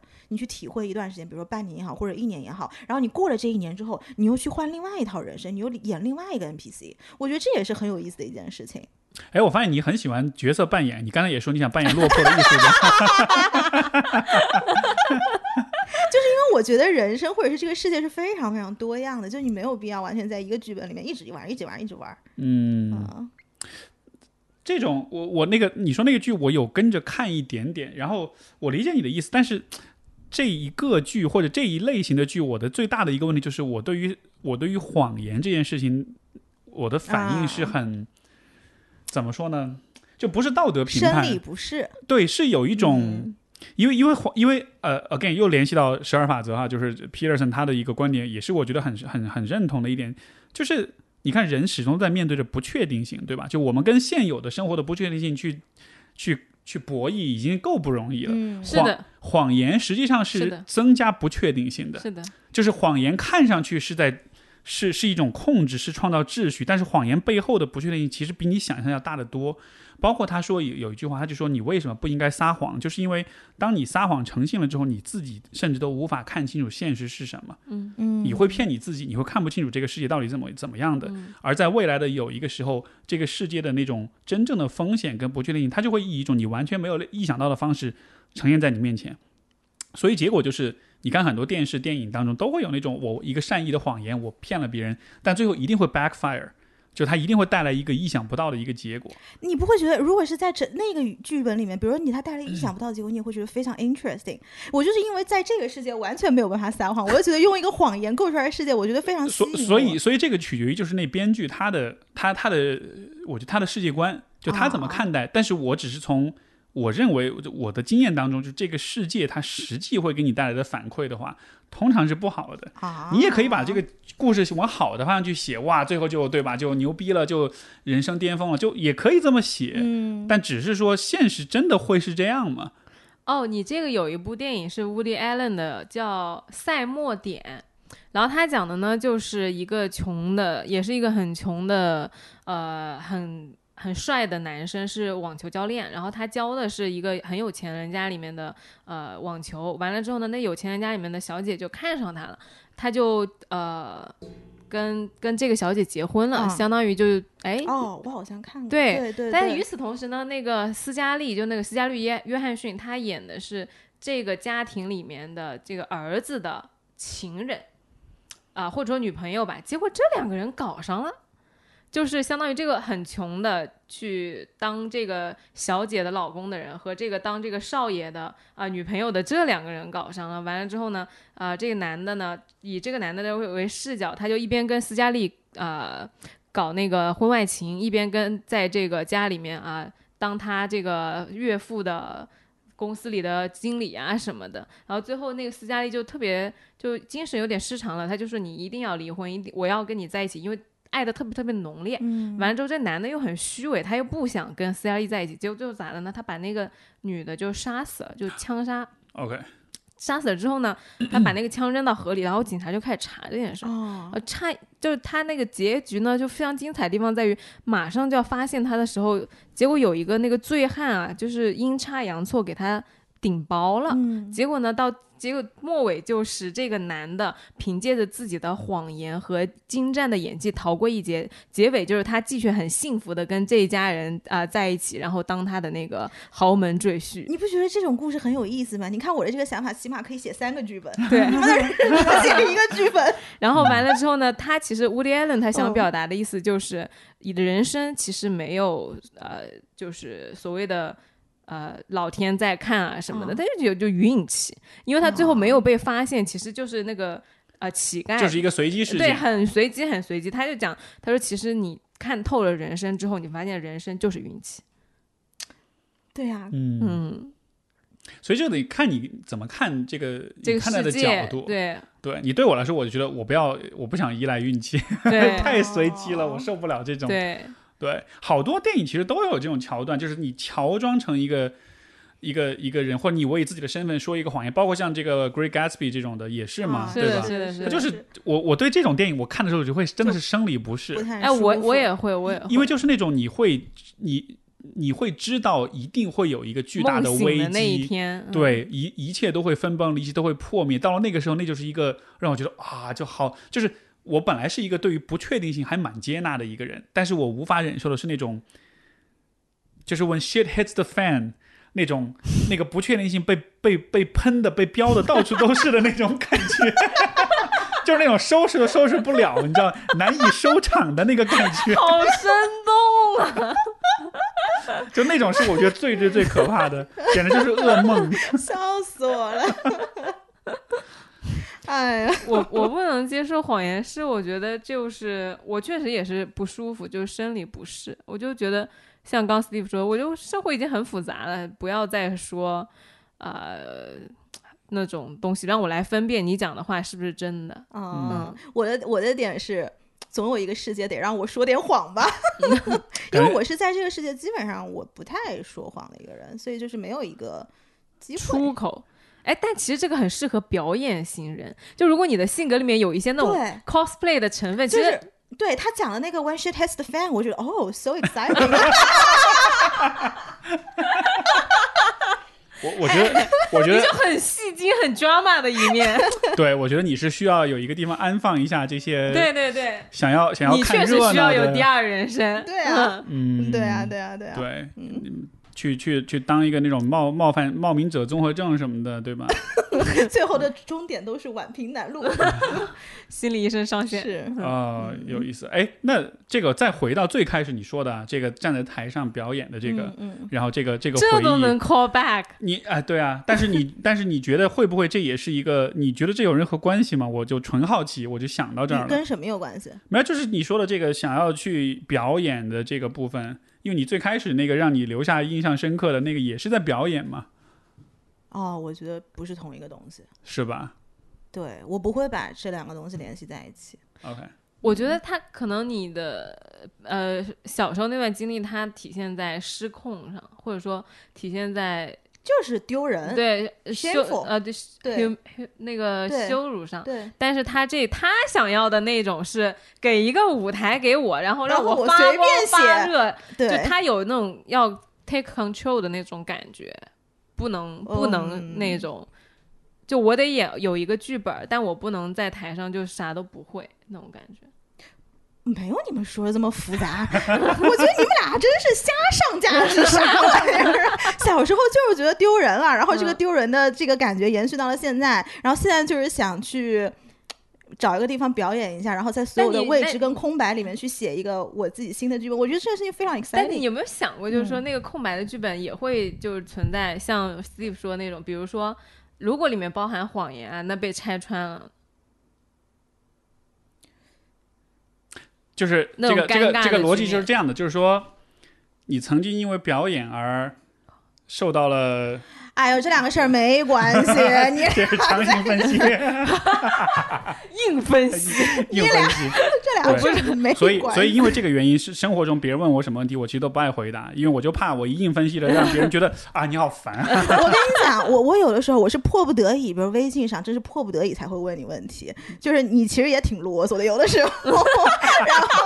他完就了，这两个台录完节目不是真的，而且他的真啰心话嗦。大冒他的险。啰嗦体现在哪儿？体现在一直问你问题，一直问你问题。比如我问你个事儿，这事儿，哎，你怎么看？然后他不会回答你说我他怎么会看，继续挖你的、他就是那个心理医生、心理咨嗯询师的第一性原则，你知道吧？然后就一层一层一层一层，然后我就自己在那说。然后有一次我实在是烦了，我说你就说这事儿行不行？你别问了。今天这期节目实在是暴露了大家太多心里话。是，的，是对的，是，的，都把是所有的的伪装全部都面具都对撕下来是了，的，是的，挺好的。这样子就、嗯讲的爽，这样这样这样子就确定性就更多一点了。哎 呀，你是有多不喜欢未知啊！我的妈呀，没有，我很喜欢未知，我觉得未知很嗯牛逼啊。对啊，嗯那个啊，对，说到这里，我想推荐一个纪录片，就是最近 Netflix 出的一个片儿，叫《How to Change Your Mind》。哦，嗯然后，呃，我回头我会把这个写在那 show notes 里面，大家嗯可以去看，因为 B 站上都能看见的。然后我这个片儿讲的是致幻剂，嗯，但是我希望大家带着一个开放的心态去看，就是我嗯不是宣扬任何的东西好或者坏，嗯，但只是说，嗯、这个片子它，我觉得它描绘了一种可能性，就是说，因为我们说到呃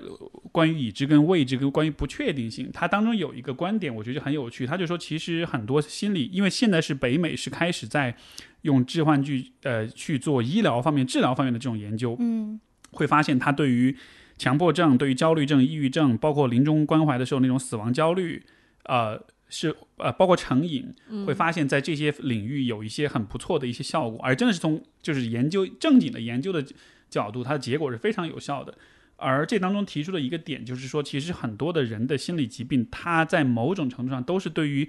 不确定性的一种反应。嗯我们的各种防御机制保护我们去免受不确定性的这种困扰，所以比如说会有，你像强迫症就是很典型的，对吧？为什么我要反复的去 check 我的门有没有锁？嗯，就是它是对于那种不确定性的一种反应，而这个你在看这个片子，你就会看到，就是这个致幻剂它带来的一个效果，就是它会它会让你放下对于不确定性的防御，哦，而为什么人会对不确定性会有防御呢？是因为我们有自我，我们有对 sense of self，自我的对这个感觉，它其实就是把你的这个自我的感觉给你溶解掉，嗯，它让你感觉不到自我的存在，嗯甚至这个感觉有点像是死亡的感觉。但是你就会发现，这是个很有趣的现象，就是当你的自我的感觉融化了之后，或者分解了之后，你对不确定性就不会有恐惧感了。因为我们恐惧是因为我们站在一个独立的、完整的人的角度，嗯，那个不确定对我这个人的安危也许是有威胁的，所以不确定才显得是很可怕的，所以人才会有心理上的这种痛苦啊、挣扎呀、焦虑啊这些什么的。但他就是用这样一个角度，就是，我就我就我看完这个，我就觉得，因为这个其实它是之前是一本书， 这个 Michael Pollan 是哦，上次你跟我们讲，对对对，他是他其实是一个这个就是 journalist，他其实写过很多书，关于咖啡、关于食物、关于植物、关于致幻剂啊什么，他写过很多。这本书就是把他那个《How to Change Your Mind》这本书就嗯变成了一个系列的一个一个纪录片。嗯，然后我我虽然它里面很多东西我之前已经书里面已经读了，但昨天昨天就这两天就再再再看，我就觉得就非常非常有意思，就还它对于我们的这个对于不确定性这个问题的理解，我觉得完全是上到一个不同的层面。是的，因为是以的前我们还是就是我们以前谈不确定性，我们谈论的还是我以一个人的角度去看，但是他讲的其实就是在你这个人之外，如果你不去把你的 self 把你的 ego 作为你的现实的一个出发点的话，你只是站在一个更也不说客观，但就是一个更怎么说呢？就不考虑 ego 的这个前提之下，嗯嗯你你看不确定性的那个反应就会不一样。嗯，对其实是，其实你讲的这个点跟就是有一些冥想或者说呃，就是课式的书是讲这些东西的。他就讲，其实你人有的时候你比如说。呃，ego 太大了，或者说你你抓着你那个，他叫小我，就对他那个语言体系里面叫小我，然后你把那个小我放掉之后，你就发现其实你和天地间的呃其他东西就是没没有那个很明显的边界了。就我就是啊、呃可能在就他讲的比较，我没有办法用我自己的语言体系比较来有灵性，对是对不对，是嗯给它复述一遍。但其实这个在灵性层面，或者说呃跟这个科学它是有就通了。对，我觉得是有相通的地方的。就原原来我其实不能理解呃他说的那个小我的点的，但你这刚刚说到那个点，让我就突然一下呃有那个灵感，有那个想象的空间了。就是当你把小我放下来是什么感觉，你可能对对旁边的那些东西的感觉，可能就是真不一样。嗯对那个 Sam Harris 写那个《Waking Up》那个书，就是就是中文叫《活在当下指南》，这个这个翻译很很很很烂啊，但是他他里面讲到有一个地方，他就说他就讲人的意识，嗯，他说什么是意识？我们会觉得意识就是我脑子里飘过的一个又一个的，不是的，想法不是的，嗯，他就说意识就是当你通过冥想练习足够长时间，你会发现在每一个 idea 每一个想法之间，就那个想法只是在过，就像是一个传送带上的一个嗯一个不断传过的各种行李、各种包裹，一个一个的这样过去。他说，但但但在每一个想法之间那个空隙里，你你通过冥想，你其实就是更能够更长时间停留在那个空隙里，然后你会意识到，其实意识比你的这一个一个的想法要大很多。嗯，就嗯就是这样的一个方式去去找到意识。然后，呃，你你说这个就是小我这个问题， 我自己有点，虽然我我我觉得肯定很，其他人也一定有过这样的一个想法，但是我确实是我靠我自己完全独立想出来的一个一种角度，就是怎么去打破这个所谓的意识。呃，我其实会有一种想象，就是这其实是有点像是一个呃至少是我自己独立想出来的一种信仰，或者是一种世界观，或者甚至是一种一种宗教观，就是呃，我会想象，当人在死了之后，我们的意识会去哪里呢？我的那个想象是，我们的意识是会跟所有的所有的万物的意识重新融合在一起。嗯比如说以前存在过的所有的人类，嗯，甚至是所有的动物、所有的生灵，他们的意识最终都是在在一起的。我也会融入到这个意识当中去，而当我融入进去的时候，我就能感受到所有的意识，他们经历过的所有的一切，嗯，对吧？嗯，如果你是以这样的方式去想象生死或者想象存在的话，它带来一个很好的一个一个很建设性的结果，就是你就会意识到，在当下，在我们活着的时候，比如说你给别人带去多少的痛苦，嗯，以后那些痛苦全部会回到你身上来，哦因为你会感受到。嗯哦同时，如果我给别人带来很多开心的话，以后那些开心也全部会变成我的一部分。哦，就以这样一个方式把自我的那个边界就给打破了。嗯，当然这只是一个想象啊，就是纯纯思想实验的一个。但是我是觉得，如果以这样的方式去看待，就是我跟这个世界的关系，我觉得就会比那种。你懂我意思吗？就是我站在我一个很自我的角度，就好像都是一个都是取舍，都是我给了你我就少了，但是假设我没有这个边界，所有的这些都是共享的，嗯就不存在说谁多谁少的问题了。嗯是对，就好像是这样的方式去打破那个我我反正我自己喜欢以这样的方式去打破我自己的 ego。这个还挺挺好玩的，因为那呃与神对话里面他讲说，其实就是我们的我们是有灵魂的，然后我们的灵魂其实是。在身体里很难受的，因为你被困在你的身体里。但当你比如说你睡觉的时候，或者说你在、呃看大自然忘我的时候，你的灵魂在呃这个世界的任何一个角落，就是会很自由的在那里飘来飘去。然后其实你只是住在你的身体里而已。你你这一具身体死了之后，其实你会有下一具身体。嗯所以我一直都觉得我是只是在这个世界旅游而已。 对嗯，那个是是一本书是吗？因对为对对，之前就是上一期节目讲了一个人生意义，就好多人都在评论区里面就说有些东西跟那本书的观点很像。哦，与神对话》是三本书，三部，但我觉得第一部跟第二部比较是谁写的好看。唐纳德什么什么，就那作者，那个作者人生经历就是前半生特别潦倒，特别呃不顺遂，甚至到了有某种程度上的流浪街头。然后突然有一天，他就很愤世嫉俗，他为什么要这样对我？然后他就坐在那个桌子旁边，然后拿着那个纸，就本来想骂人的，然后他那个他就突然那个笔尖就不自觉的就开始写画，然后他那所以叫与神对话，为什么？就是他一直在写这些东西，他所有的东西都是他和神在说话，然后神、嗯呃通过他把它写下来了， OK，嗯，他是这么嗯说好的，就好这多，本你书知道好多 好多邪教都是这么 来的，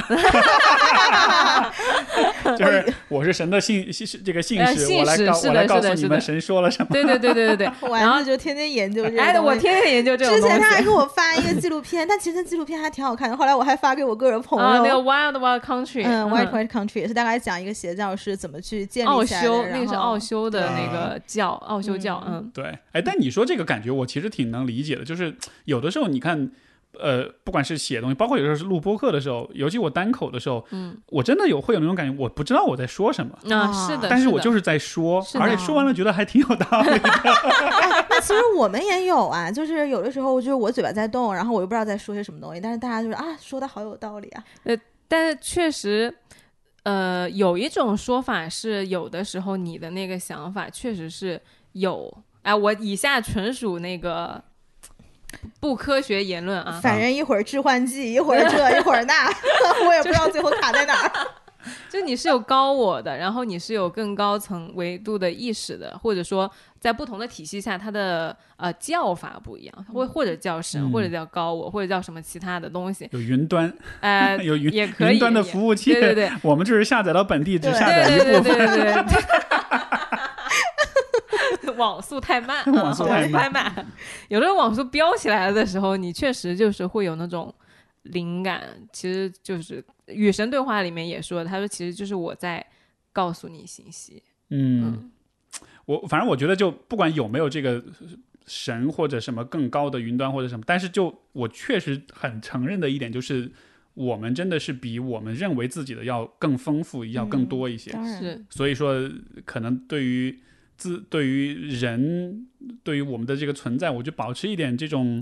敬畏，保持一点这种尊重，还是蛮重要的。是这个因为又又 cue 到这本书，它里面就是有一个观点，他就说，其实人有的时候很容易愤世嫉俗，嗯，然后你就会觉得一切都是没有价值的。是包括他说很多这种，就最后一章吧，他就说很多这种 mass shooter，就是这种哎，我很喜欢最后一张。呃，就是很很多这种去大规模枪击案的这些人，就他就说这些人他们，因为他们有时候会去研究这些人他在犯案之前 写的一些东嗯西，一些宣言呀、一些这种。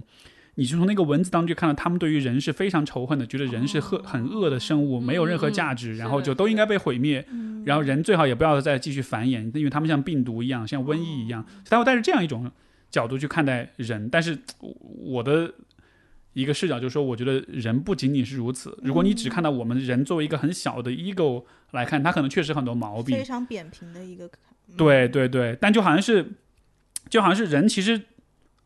他只是一个电脑它本地下载的一些东西，可能确实没那么好，但它背后那个云端其实有很多很了不是起东的，西。是的，是的，这个你的云端就是我的宇宙，就是你的哎对高我， 对对，所以其你实是同一你个所以东你西啊所以你不能说这个这个这个 device 这个设备本身是不好的，嗯就像我们的手机如果没有互联网，我们的手机就挺其实就挺没对用的，它只是对一个对手电对筒而已。嗯，但是它的价值是在于它联系到了很多其他的东西，那些东西才定义了它的价值没啊是怎错么样的。嗯对，所以从这个角度来说，可能人的他就会说人的价值还是还是挺还是挺了不起的。嗯，嗯没错。多多长时间了？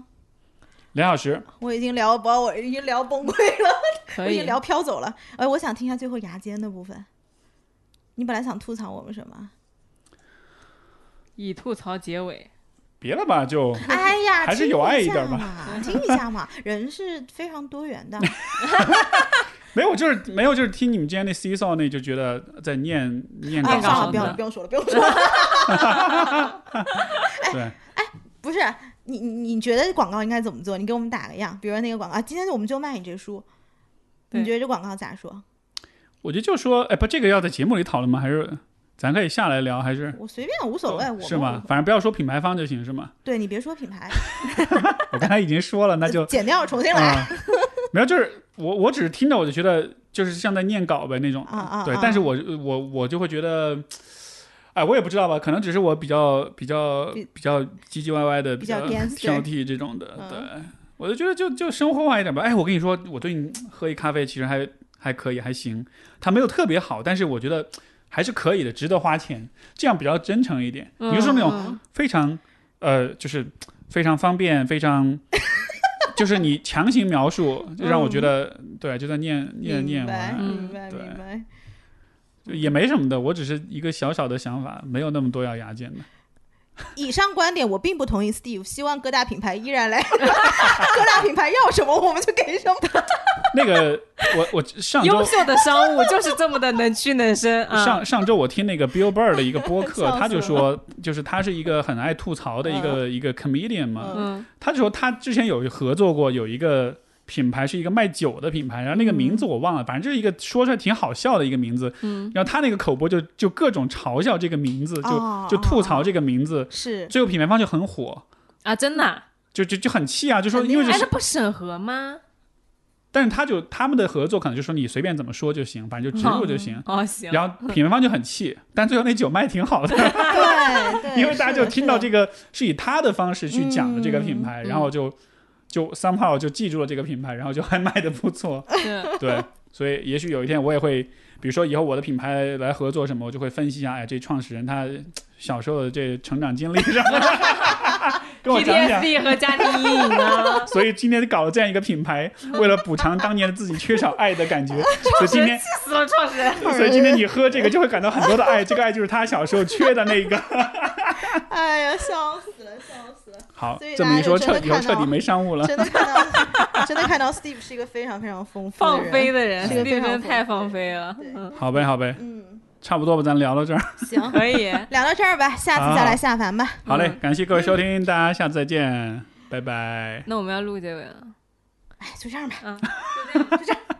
大家下期见，拜拜，拜拜。